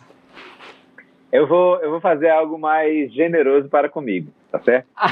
é, okay. eu, vou, eu vou selecionar duas séries. Eu deixo duas séries. Ok, ok, ok, séries, ok. Faz o seguinte, cê, séries... cê, por acaso você tem elas aí no site? Tem. Mostra para mim, porque eu tenho uma preferida. Eu tenho uma preferida sua, que eu vou, eu vou falar qual é, mas primeiro conta pra gente quais são as suas preferidas. Pronto, as minhas preferidas, eu vou colocar aqui, ó. Essa série, La Ballerina, ela ela marca, ela me marca, porque eu também não falei, eu passei eu passei seis anos da minha vida buscando o meu preto e branco.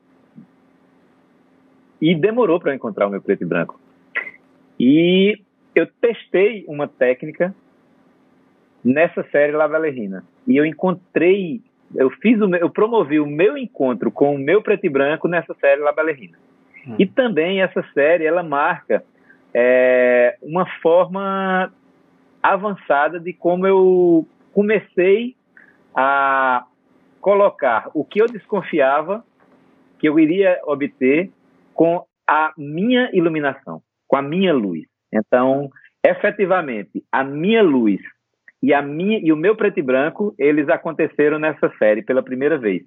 E eu fiquei muito feliz com o resultado e eles eles foram produtivos para o que veio a seguir.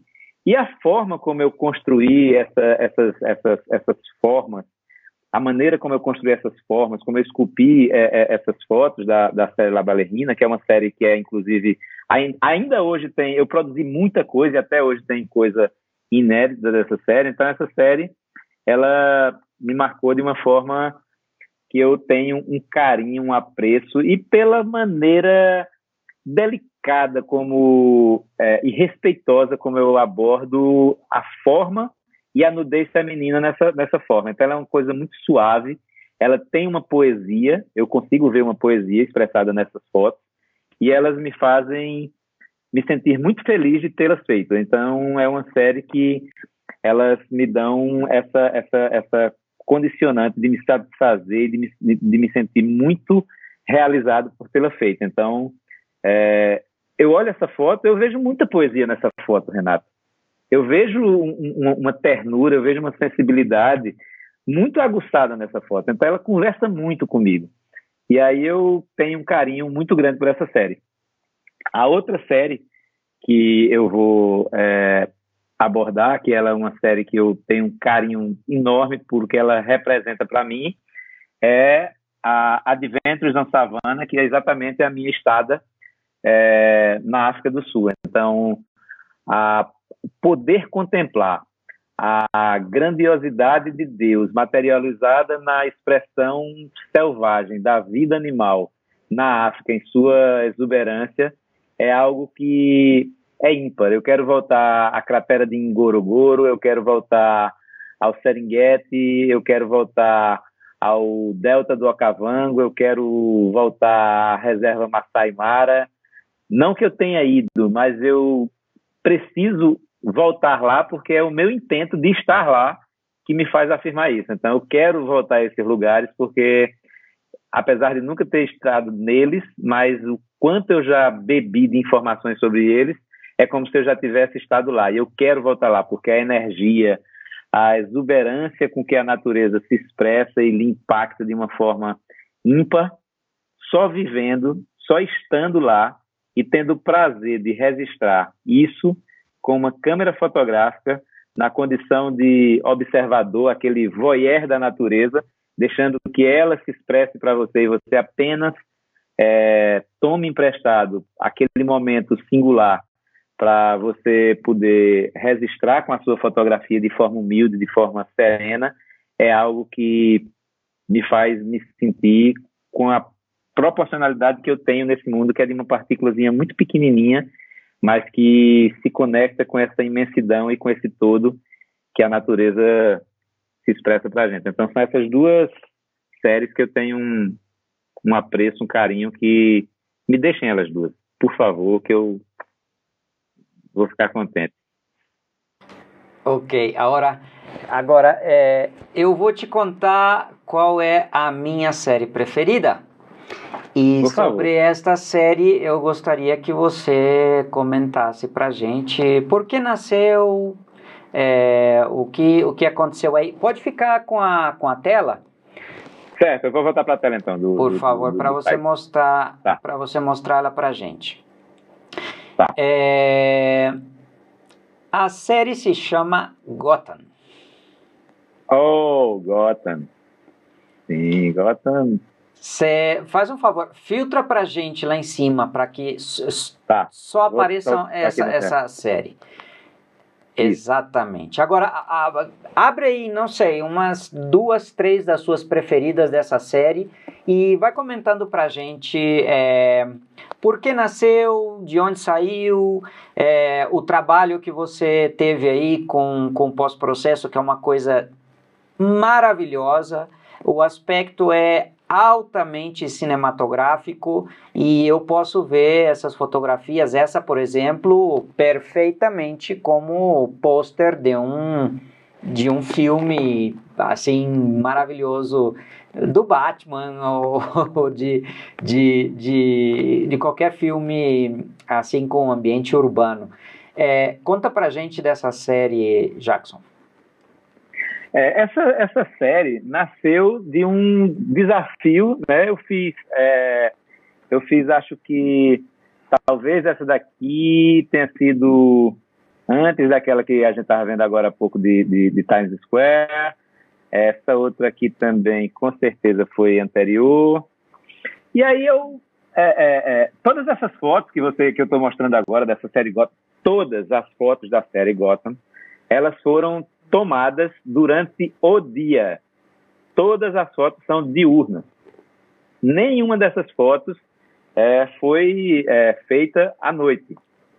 Atenção, nenhuma dessas fotos foi feita durante a noite. Todas essas fotos. É, é impressionante. É, impressionante. Eu, eu, eu, eu, eu vi por aí algumas tentativas de fazer essa transformação de dia para noite, mas elas não foram tentativas que, que, que você vê a imagem, vê uma imagem limpa.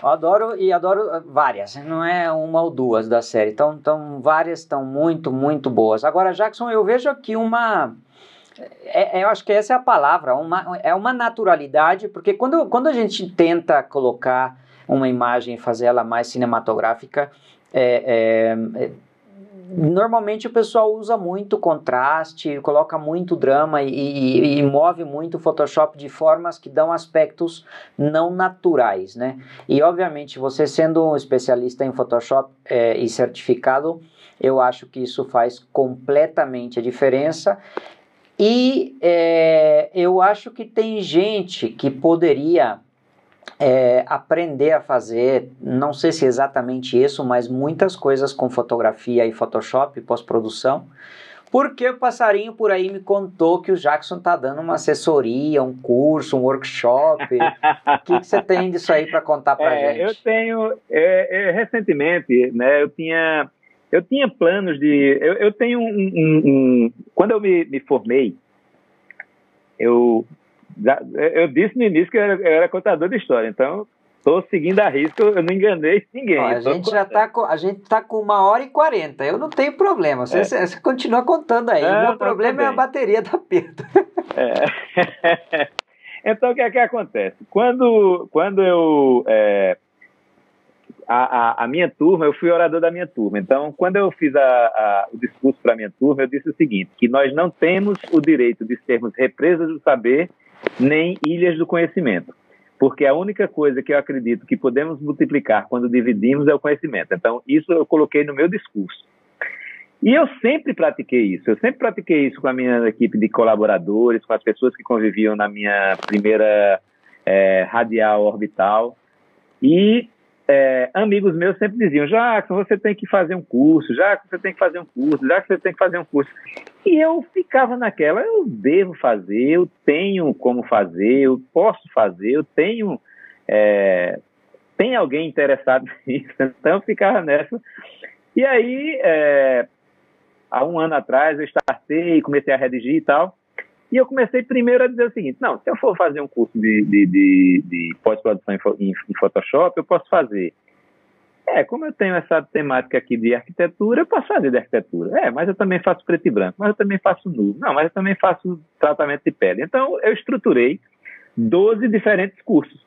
E eu já redigi quatro deles. Quatro deles já estão redigidos. E aí, um amigo meu, que a gente se conheceu através de uma entrevista que eu dei para o Papo de Fotógrafo, que foi o Melo é, o, o, o, Papo de Fotógrafo do Rafael Petroco, e o Melo Bastos, que hoje está com uma audiência muito boa no segmento de fotografia fine art no Brasil. Ele, já que você vai fazer uma mentoria para mim, já que você vai fazer uma mentoria para mim, já que você vai fazer uma mentoria para mim, já que você vai fazer um curso, já que você vai fazer um curso, já que você tem que lançar uma coisa digital, já que você tem que lançar uma coisa digital. E como é, água mole em pedra dura, bate, bate até que fura, aí eu digo, então, tudo bem, então vamos fazer isso. E aí a gente é, estabeleceu um, um, um, relacionamento mais próximo e tal, e eu resolvi enveredar por esse caminho também. E aí o que foi que aconteceu? A gente é, pe pegou um desses produtos que eu havia é, estruturado, que eu havia mencionado, voltado para o segmento de fotografia fine art, e aí criamos, né, é, um, um, um, funil de vendas, criamos um, um, relacionamento com a audiência, fizemos um aquecimento com a audiência, fizemos o lançamento, estabelecemos uma meta de vender X é, inscrições e vendemos cinco vezes mais. então foi uma coisa muito boa que me deu um estímulo muito grande, porque é o tipo de coisa que eu adoro fazer. Vocês já viram que eu gosto muito de conversar e de falar e de me expressar e de contar as minhas coisas, de compartilhar minhas coisas e com eu o meu acho que está claríssimo para todos, hein? Eu acho que ficou claríssimo essa parte. então a gente começou e eu agora estou com uma, um, um, um, curso colocado no mercado, o carrinho de compras continua lá aberto, quem quiser fazer a inscrição. Onde é? Vai... Mostra pra gente aí como nós fazemos para chegar é. aí no curso. Eu vou, eu vou mostrar para você agora, deixa eu pegar aqui o, o é, o link é, você pode encontrar na bio do meu Instagram, que é muito mais fácil, né? Porque qualquer um hoje tem o seu perfil no Instagram e usa no seu smartphone. Então, o, o, link que se encontra hoje na bio do meu Instagram, ele vai direto para essa página onde a gente vai ter um vídeo de apresentação aqui, que vai é, ser o vídeo de apresentação e de abordagem do porquê e de como foi concebido esse curso e tal. E aí a gente tem aqui todas as explicações, todos os detalhes, alguns bônus também, por exemplo, aquelas luzes maravilhosas que eu uso para fazer as composições de Made Paint, minhas fotografias, eu transformei isso em produto também, que é o Luzes Mágicas para Fotógrafo Fine Art, que aí eu trago uma coleção de luzes que eu desenvolvi ao longo do tempo. E detalhe, essas luzes e esses, esses pincéis, eles são pela primeira vez, eles são pincéis é, desenvolvidos com técnica de Luminosity Mask em 16 bits com alta resolução. Então, é a primeira vez que alguém desenvolve esse tipo de pincel. Porque os pincéis que tem são pincéis de 8 bits e geralmente não são pincéis de alta resolução. Então, pincéis desenvolvidos com essa técnica, utilizando luzes reais para produzir luzes como pincel, é a primeira vez que eu tomo conhecimento delas. Então, se alguém já fez antes, eu não tenho conhecimento, mas que eu tenha conhecimento é a primeira vez que, que é feito. E também eu trago como bônus um outro produto que eu também criei, que são presets de cor, né, que são é, técnicas de color grade também utilizadas pelo cinema, que eu trouxe a partir de grandes obras de mestre da pintura renascentista e também de grandes filmes do, do cinema, né, grandes clássicos de cinema, e eu coloquei isso tudo como presets de cor para serem utilizados no Photoshop e também no Adobe Camera Raw. E quem também se aventurar em fazer alguma edição em vídeo, esses mesmos presets eles podem ter, ser utilizados é, pelo Adobe Premiere, pelo Adobe After Effects e também pelo DaVinci Resolve é, da Blackmagic. Então você pode utilizar de forma múltipla esses, esses, esses presets e aí trago aqui todos os modos, o que é que tem em cada um dos modos, o que é que, que pode ser feito, e você ainda pode parcelar em duas vezes no cartão. Mas aí eu vou deixar para quem vá para a página, porque senão vai ficar parecendo comercial de televisão. Tá joia, não, tá bom demais. E, e, e, quem não tiver, quem não quiser dar uma patada assim só, é, com 12 vezes para para investir em, em aprender, para investir em melhorar a fotografia, melhorar o pós-processo. É, eu sou um completo é, é, é, de, defensor da, da, do tema de educação na fotografia. Super importante e de gente que sabe fazer, vale a pena né, a, gente, a gente buscar aprender. Jackson, daí. Renato, você colocou, me permita só fazer um comentário, você colocou da naturalidade. Né, quando você vê a, a, a, foto, né, e você vê que essa foto era uma foto diurna e se transformou em uma foto noturna, ou qualquer uma das outras fotos que a gente estava falando agora há pouco, né, que você tem esse nível de, de, de naturalidade, aí tem uma coisa que, como especialista em Photoshop, eu desenvolvi, e como eu disse a você que eu sou muito observador, tem algumas coisas que nos fornecem uns estímulos e uns insights que são fantásticos. Então, por exemplo, como é que a gente se cura de uma picada de cobra? Usando o soro antiofídico. Não é isso? Exato. E como é que os cientistas né, desenvolveram o soro antiofídico? Eles foram lá, usaram o próprio veneno da cobra para gerar o seu antídoto. Então, o que é que eu fiz utilizando essa lógica né, que é um pouco, no primeiro momento, um pouco contraditório, né? Como é que você vai usar o veneno para fazer o antídoto? Então, eu me utilizei de uma técnica que eu desenvolvi, e isso é uma outra coisa proprietária, porque a minha observação e a minha experiência, a minha vivência, buscando entender a matemática reversa que existe no software e a matemática reversa que existe na fotografia digital, eu cheguei a uma conclusão de que nada melhor para transformar a imagem do que a própria imagem.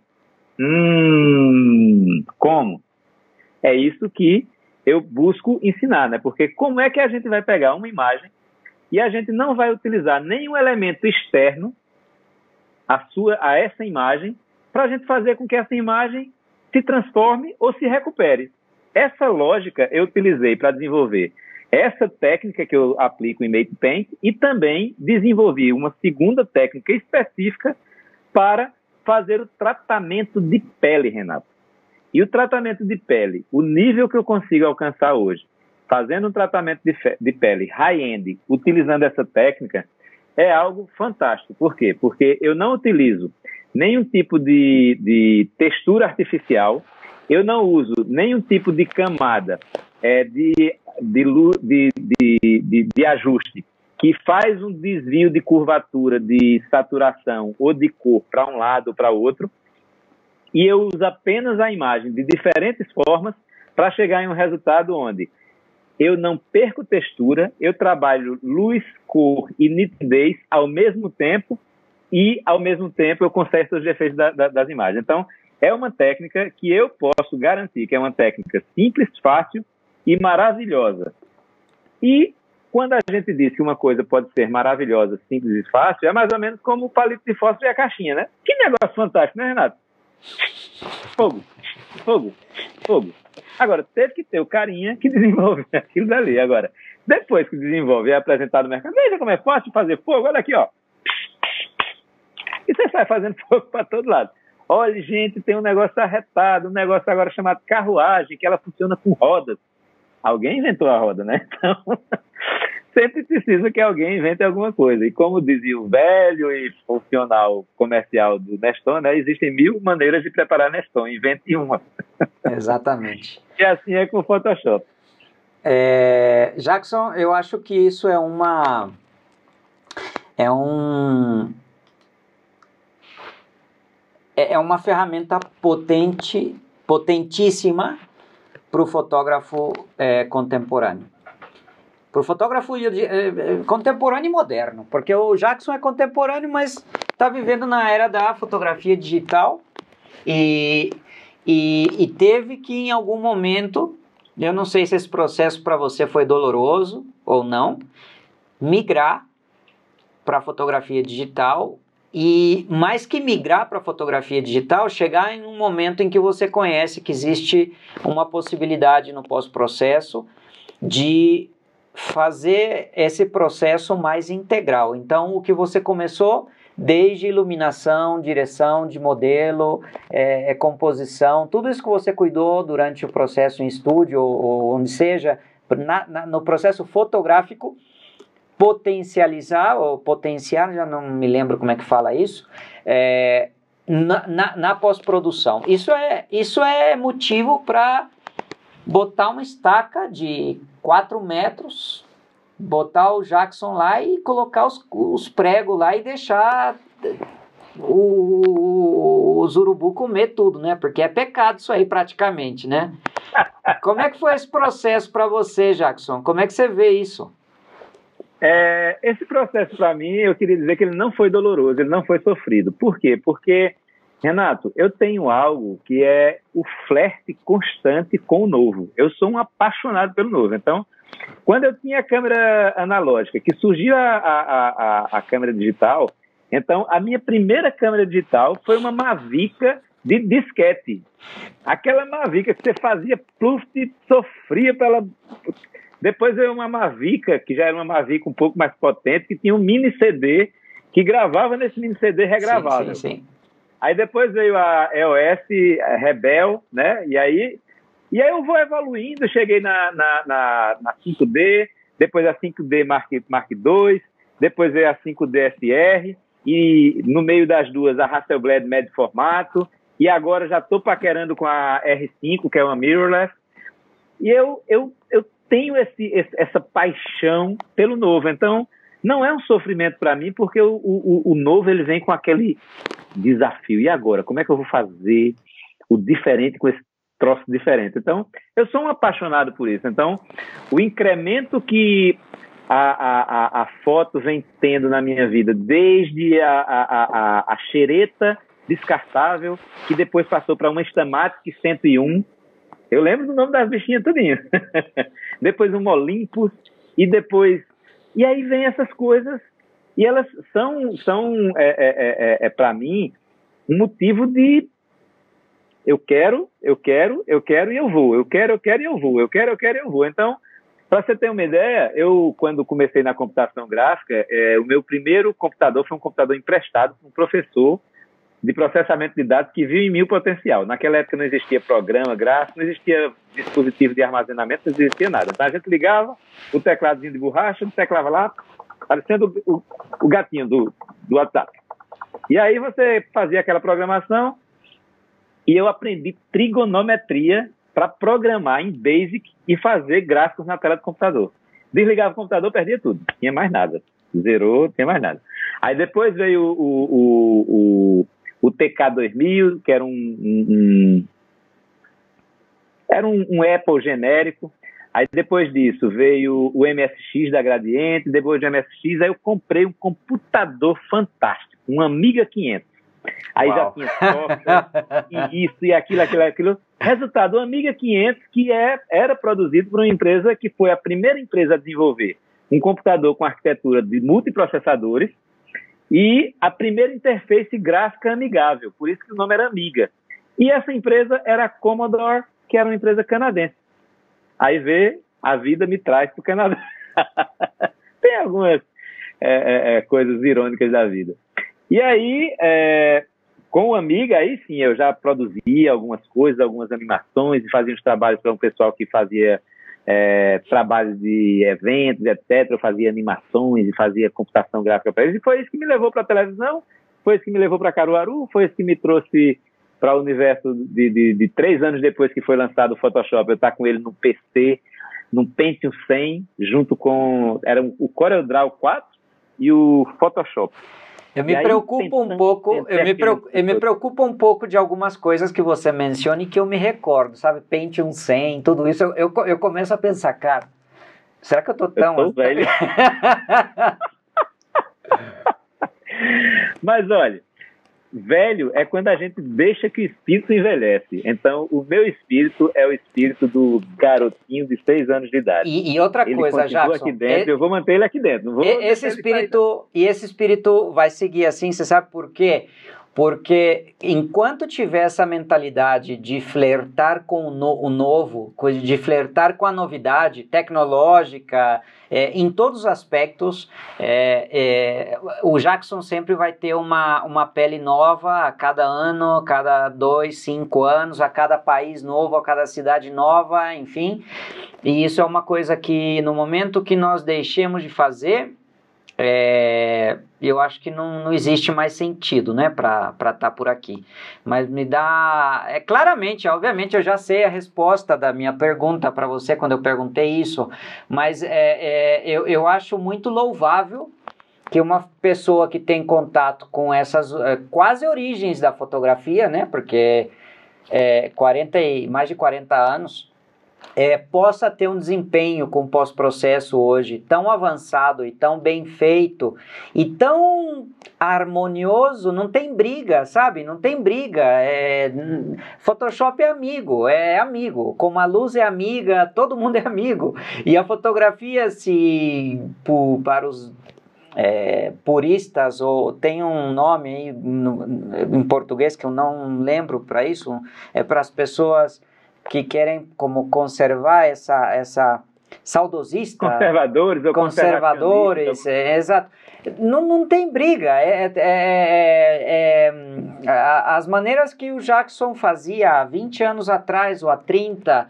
e, e a maneira como faz hoje a fotografia vai seguir expressando as mesmas loucuras, as mesmas contrastes que ele tem aí na, na mente, que ele leva, a mesma cultura e, e, e, e pensamentos não importa o meio, né? Eu acho que o meio que você utiliza para eh, chegar na expressão que você consegue com seu trabalho é uma coisa sim importante para ajudar a chegar em, em, de formas diferentes, mas não deve ser relevante no momento de julgar o trabalho, né? E... É, eu vou fazer, eu vou fazer, Renato, uma, uma, eu vou fazer uma, eu vou voltar a fazer uma citação, né, é, agradecendo a, a, Mariana, minha nova namorada, minha, a nova pessoa que surgiu em minha vida, de uma forma muito intensa, de uma forma muito positiva, de uma forma muito bonita, de quando ela disse que eu busco é, me matar para renascer e ressurgir vezes e vezes seguidas, vezes e vezes mais. Então, quando a gente tem a predisposição, né, e a gente descobre que isso existe na gente, né, e, e ela me fez ver isso, ela me fez enxergar isso, mesmo que intuitivamente eu já viesse fazendo, e quando a gente tem esse aspecto, a gente não tem esses apegos, como você citou, que o, conservacionista tem, o conservador tem. Então, eu sempre digo o seguinte, de que o Photoshop nada mais é do que o canvas que foi utilizado por Da Vinci, por Caravaggio, por Rafael, por El Greco, por qualquer um desses grandes mestres da pintura. A canetinha que a gente utiliza na tablet nada mais é do que o pincel que também esses grandes mestres da pintura utilizaram. Então, evoluem as ferramentas, evoluem a capacidade de se expressar, mas o que vale realmente, o que tem intensidade, o que tem densidade, o que tem profundidade, é você ter um lastro e você estar tá associado mentalmente a promover e a expressar diferentes tipos de, de, de formas, diferentes tipos de conversas, diferentes tipos de propostas, diferentes tipos de histórias, dramas e, enfim, essa imensidão que a gente já falou tanto.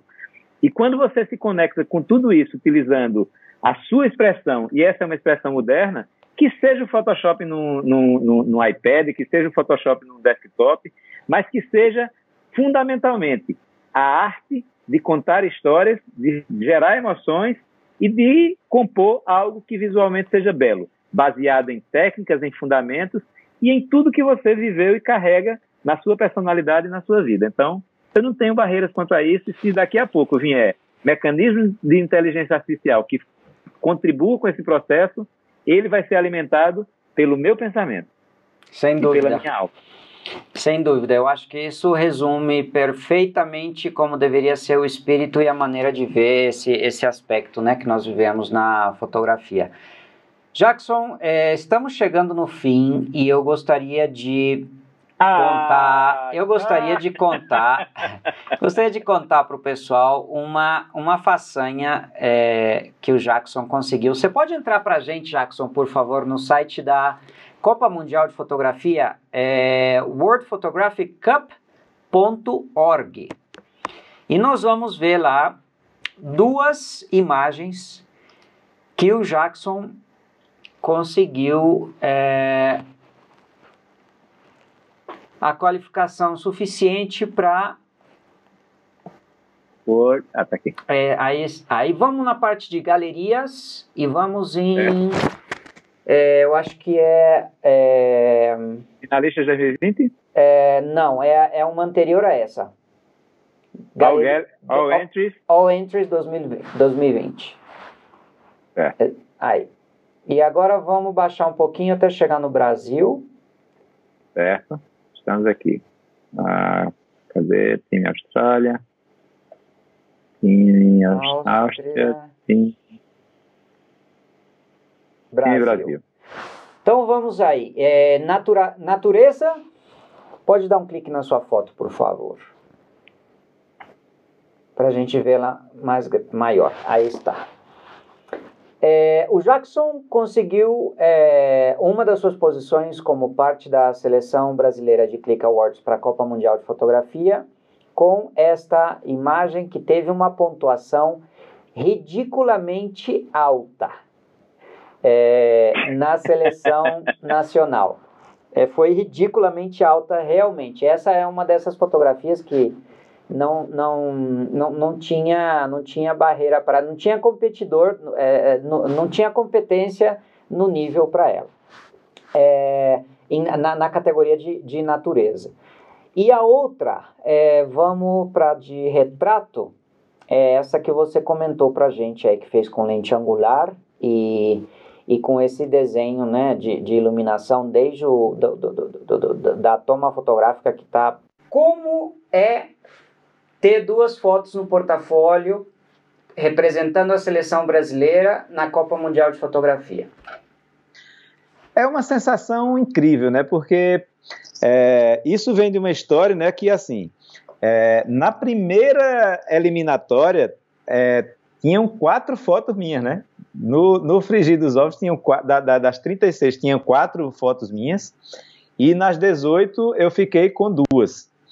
E aí é, é uma sensação incrível, porque, primeiro, você é, passou por critérios. O fato de você estar aqui entre as três melhores fotos em uma categoria de natureza, ou as três melhores fotos de uma, de uma, de uma é, seleção de portrait, em um país com a quantidade de talentos gigantescos, de talentos maravilhosos que tem no Brasil.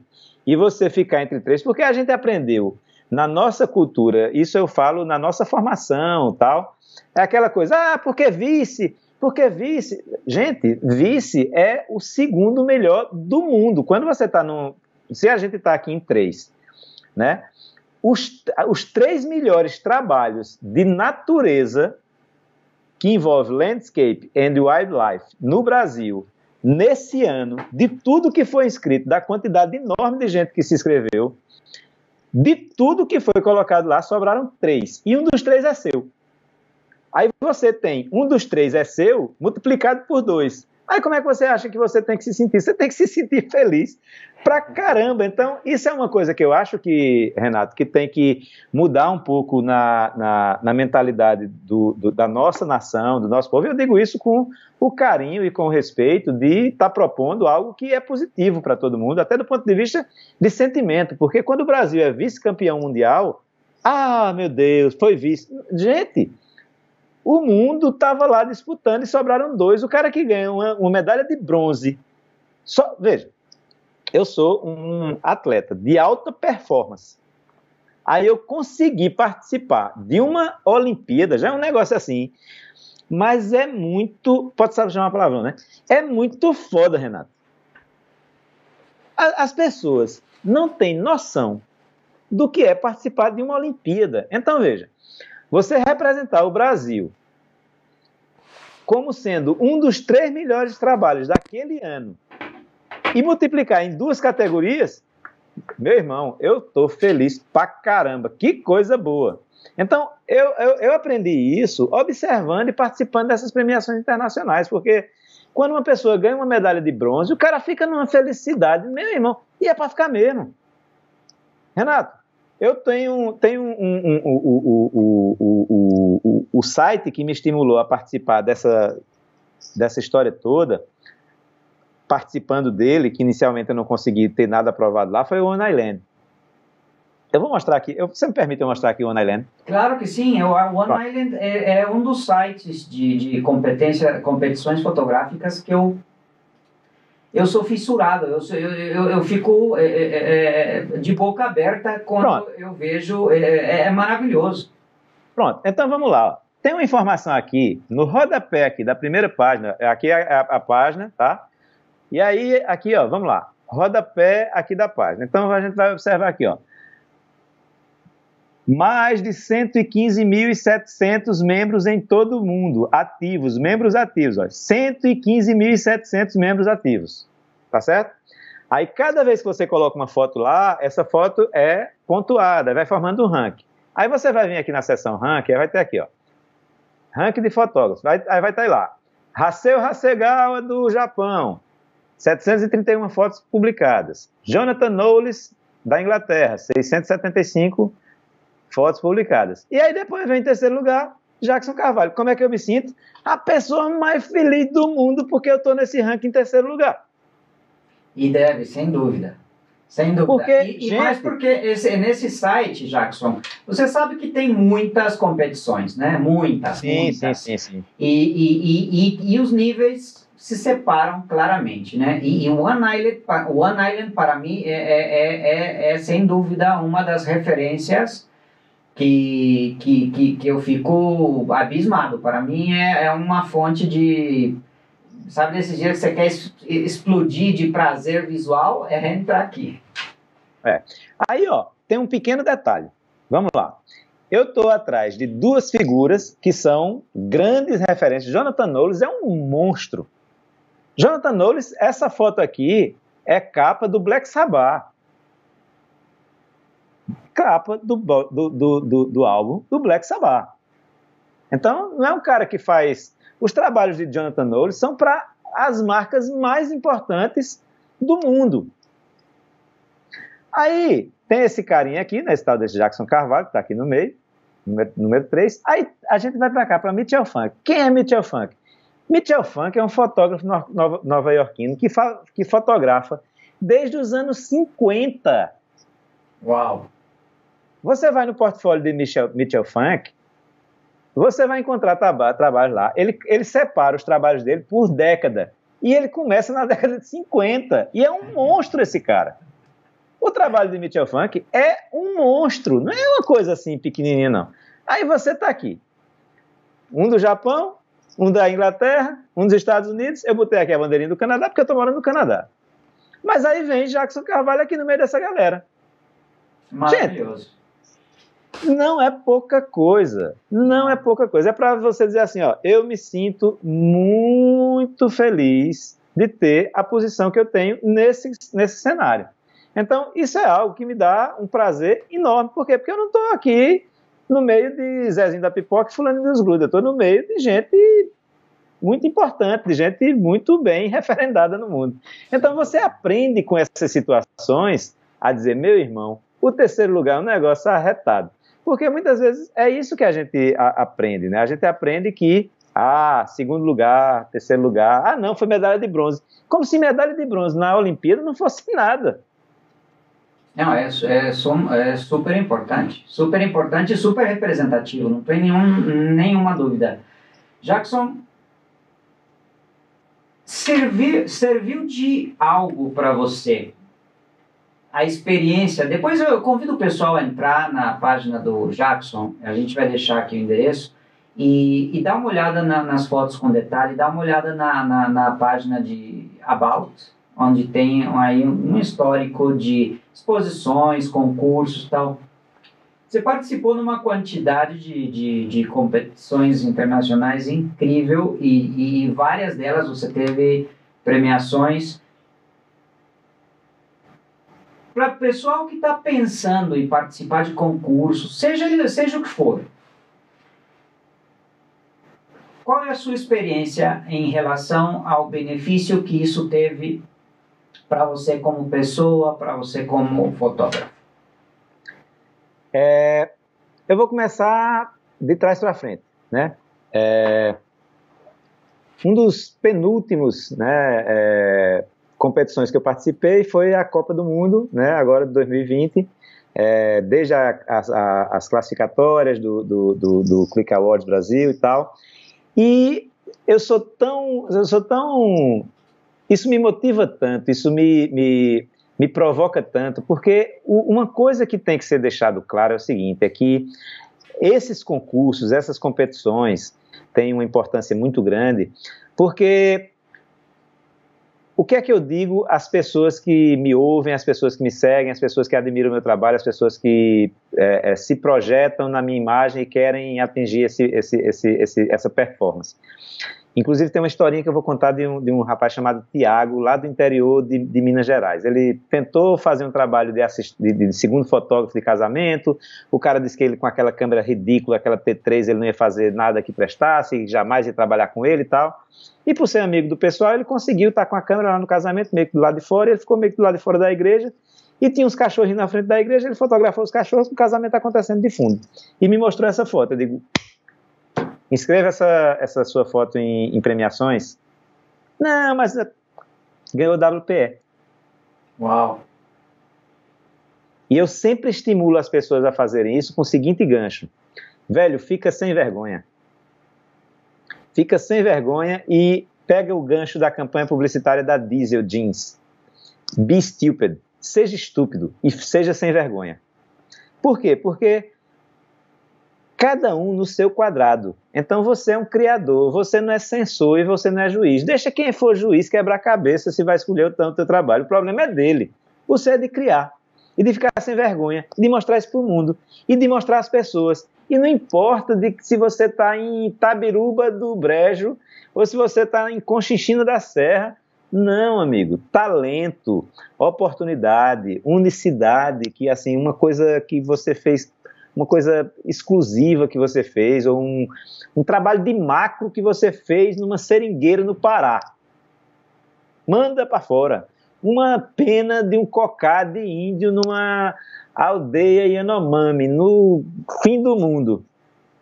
Manda para o mundo. Deixa que o mundo diga se presta ou não. Deixa as pessoas terem contato com, com a sua falta de vergonha, com a sua estupidez. Porque ser estúpido é você não temer. É, é, eu aprendi com essa campanha publicitária, no primeiro momento, ser estúpido, que negócio idiota.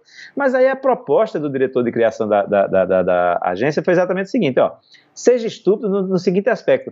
Não se proíba ser julgado. O problema é do outro que vai lhe julgar. O seu não, é de você ser você. Então, se aos outros é estúpido, mas a você é feliz e a, a você lhe realiza, então mostre o que lhe realiza, porque de repente você vai linkar com alguém e vai estar na França, olhando o seu trabalho e vai dizer: esse cara aqui merece a medalha de ouro, porque ele fez um negócio que eu nunca vi. E aí você vai ter uma projeção internacional, você vai ter uma projeção do seu trabalho e você vai ser visto como uma pessoa diferenciada. Então, o Jackson Carvalho hoje ele é muito mais conhecido fora do Brasil do que no Brasil. E isso para mim é algo muito bom. Eu tenho proveitos disso, a, a, a, a, minha condição de estar aqui hoje é, é, no Canadá é porque eu sou reconhecido internacionalmente, então é uma coisa que, inclusive em processos migratórios, as, os países desenvolvidos observam as pessoas de habilidades especiais, pessoas que têm relevância internacional, pessoas que têm reconhecimento internacional, pessoas que têm projeção profissional internacional, como pessoas que são bem-vindas aos seus países. Então, isso é um aspecto também diferenciador. Então, é, isso é tão valoroso, é tão importante, isso é tão distintivo que tem esse tipo de reconhecimento. Mesmo num país como os Estados Unidos, você é, tem um, um modelo de, de, de, imigração chamado O3, Visa O3, que você é reconhecido como portador de habilidades especiais. Pode ser um maquiador, pode ser um músico, pode ser um fotógrafo, pode ser um pintor, pode ser um, uma pessoa que faz bonequinhos em bolo. Mas se você tem um reconhecimento internacional, você tem uma, uma projeção internacional, isso lhe distingue. As pessoas olham, oh, Jackson, você tem mais de 160 prêmios internacionais. Então, assim, com a seriedade com que isso tudo é feito, e você sabe muito bem, Renato, você participa, você vê a seriedade dos juízes da WPC, então você ter, ser é, é, é, é campeão da, da, da, da Nations, é, é, Nation, Best, Best of, Nations, Nations, você ter duas fotos representando o, o, o, o, seu país em duas categorias distintas, selecionado por diretores e juízes da mais alta seriedade e tal, Aí você, com mais 160 prêmios, com uma, um ranking em, em, em vários é, é, é, sites, você chega assim e diz assim: não é coincidência, não. Não é acidente. Então você se convence disso e você sabe né, que não é acidente. Então é, as pessoas veem algo diferente, as pessoas veem algo distintivo. Isso é o que? É resiliência, é técnica, é dedicação, é sacrifício pessoal, né? E isso resulta em você ser visto dessa forma. Então eu fico muito feliz, me considero um vencedor e me sinto, me sinto bem com isso. Isso me faz um bem e é muito distintivo. Então, se eu puder hoje dar uma palavra para alguém que está ali com um trabalho que ele, ele pega assim, Renato. Isso, é, exatamente, é, é, é, exatamente assim, isso eu ia te pedir agora. Esse pessoal que está na dúvida. do braço, por favor. Olha, tem aí a oportunidade do... Isso não é, isso não é jabaculê, isso não é jabá, isso não é, não é oportunismo, não. Isso é gerar uma janela, abrir uma fresta. O que eu quero fazer na mente de vocês é abrir uma fresta. Ó, vai vir o Click Awards agora, a convocatória. Você tem uma foto de um prego numa madeira, um prego enferrujado numa madeira. Mas você acha que esse prego você fez de uma situação diferente eu tenho uma história com esse prego. Você vai, pega essa foto desse prego nessa madeira, manda para a convocatória do Click Awards Brasil. E veja qual é a categoria que se enquadra e manda. Tem um solado de borracha de uma sandália havaiana que você encontrou num capim e tinha uma joaninha pousada em cima dela. Você fez uma foto de marca e ficou linda. Manda, meu filho. Não fica com ela guardada dentro de casa, não, porque, olha, você tem que ser sem vergonha. As pessoas é que tem que ver, e se não gostar ou não, é problema delas. E não significa que seu trabalho não é bom. Significa que não foi feliz, talvez. Mas, assim, o ponto inicial é: o mundo precisa ver o que você está fazendo. Deixe de esconder debaixo do braço. Olha, pegou aqui debaixo do braço. Aí escondeu, aí fica assim, escondido. Não mostra a ninguém. Não, meu filho, mostre, perca a vergonha. Porque é assim que as coisas acontecem. É aquele pensamento, né? O que é que não vende? Tu sabe, Renato? Eu acho que não vende o que não está à venda, né? O que não é oferecido. Se você não oferecer, ninguém vai saber que existe. Exatamente. Então, é mais ou menos como a sua foto, como o seu trabalho, como a sua arte, como o seu talento, como o seu sua visão própria. Então, são essas, essas situações, né? Eu sempre estimulo as pessoas, olha, criem contas em comunidades de fotógrafos, como o Onailand. Tem lá gratuito, tem o Onex, tem Art Free Life, tem o Behance, que é maravilhoso. O Behance está aí, o Renato me encontrou no Behance, quatro galerias de arte me encontraram no Behance, outros profissionais me encontram no Behance, outras pessoas me encontram no Behance. E por quê? Porque eu não tenho vergonha. Eu faço, boto lá, tem umas que tem um tem like, tem envolvimento e tem engajamento arretado, tem outras que tem menor, e não significa que eu vou ficar triste porque aquelas que têm menor e eu vou ficar feliz com as que têm mais. Não, aquilo sou é o que eu faço. Aquilo é resultante de mim. Assim como o que vocês fazem é resultante de vocês. Então, percam a vergonha. E manda esse trabalho para o mundo afora, que o mundo está esperando ver seu trabalho. Inclusive clicar o Ordem do Brasil. Né, Renatão? É isso aí. É isso aí, e nós estamos justamente agora em fim de convocatória para 2021. É, a primeira participação é, como Click Awards Brasil na, na Copa do Mundo é, é realmente é, fantástica. Não seria fantástica se não tivesse fotografias fantásticas, trabalhos fantásticos e pessoas com esse espírito que você acaba de mencionar, né? De, de, de, de, de botar a cara, de, de, de, de tirar de, de, tirar do esconderijo aí, de, de, tirar a vergonha, de tirar o medo de ser estúpido e botar a foto para rodar. E por isso a gente está agora como país que tem a maior quantidade de finalistas é, na, na versão 2020 da, da Copa Mundial. Segunda-feira é, esse vídeo, no final das contas, vai ser atemporal, porque é, é, é, é vai ficar disponível para sempre, né? Mas 28 de setembro, segunda-feira, nós vamos ter a revelação de quem foram finalmente os finalistas, os medalhistas na Copa Mundial de Fotografia e qual vai ser a posição do Brasil e eu quero agradecer a participação de todos e, em especial, é, dos nossos finalistas nacionais, dos nossos membros da seleção brasileira, isso inclui o Jackson. Jackson, obrigado pela sua confiança, obrigado pelo seu tempo, pela confiança em você mesmo, né, de não ficar com a foto escondida aí e botar para o mundo ver.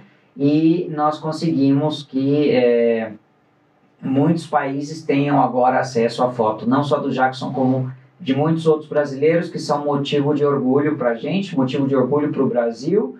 E para o ano que vem a gente quer fazer igual ou melhor. É, Jackson, Estaremos juntos lá, viu? Vou estar lá de novo, se Deus quiser. Esperamos a, a foto de todos. Jackson, para mim foi um prazer enorme essa conversa. É, é enriquecedora para mim, eu tenho certeza que é para todas as pessoas que é, amem a fotografia e queiram fazer dela uma profissão ou, uma, um, ou, ou simplesmente uma, uma, uma parte essencial da, da vida. É, eu espero que a gente se veja é, presencialmente, fisicamente, algum dia para apertar a mão aí, dar um abraço. E, e, e, eu desejo todo êxito na sua nova etapa de reconstrução. É, eu espero que isso se reflita, essa reconstrução também, num nível superior e cada dia mais de trabalho com essa paixão pelo novo que você disse que tem e que siga servindo de inspiração o seu trabalho, que é, seguramente é para mim e eu estou seguro que as pessoas que vejam esse vídeo e conheçam o seu trabalho vão ser também. Muito obrigado.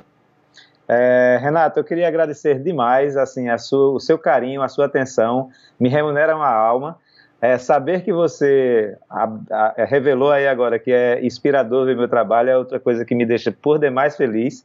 É um prazer enorme fazer isso que eu estou fazendo. Eu faço com o coração sorrindo, com o coração alegre, porque é algo que me felicita, é algo que me é, regoziza a alma, é exatamente fazer isso. Então, é, obrigado pelo convite, obrigado por ter sido o primeiro dessa série de entrevistas.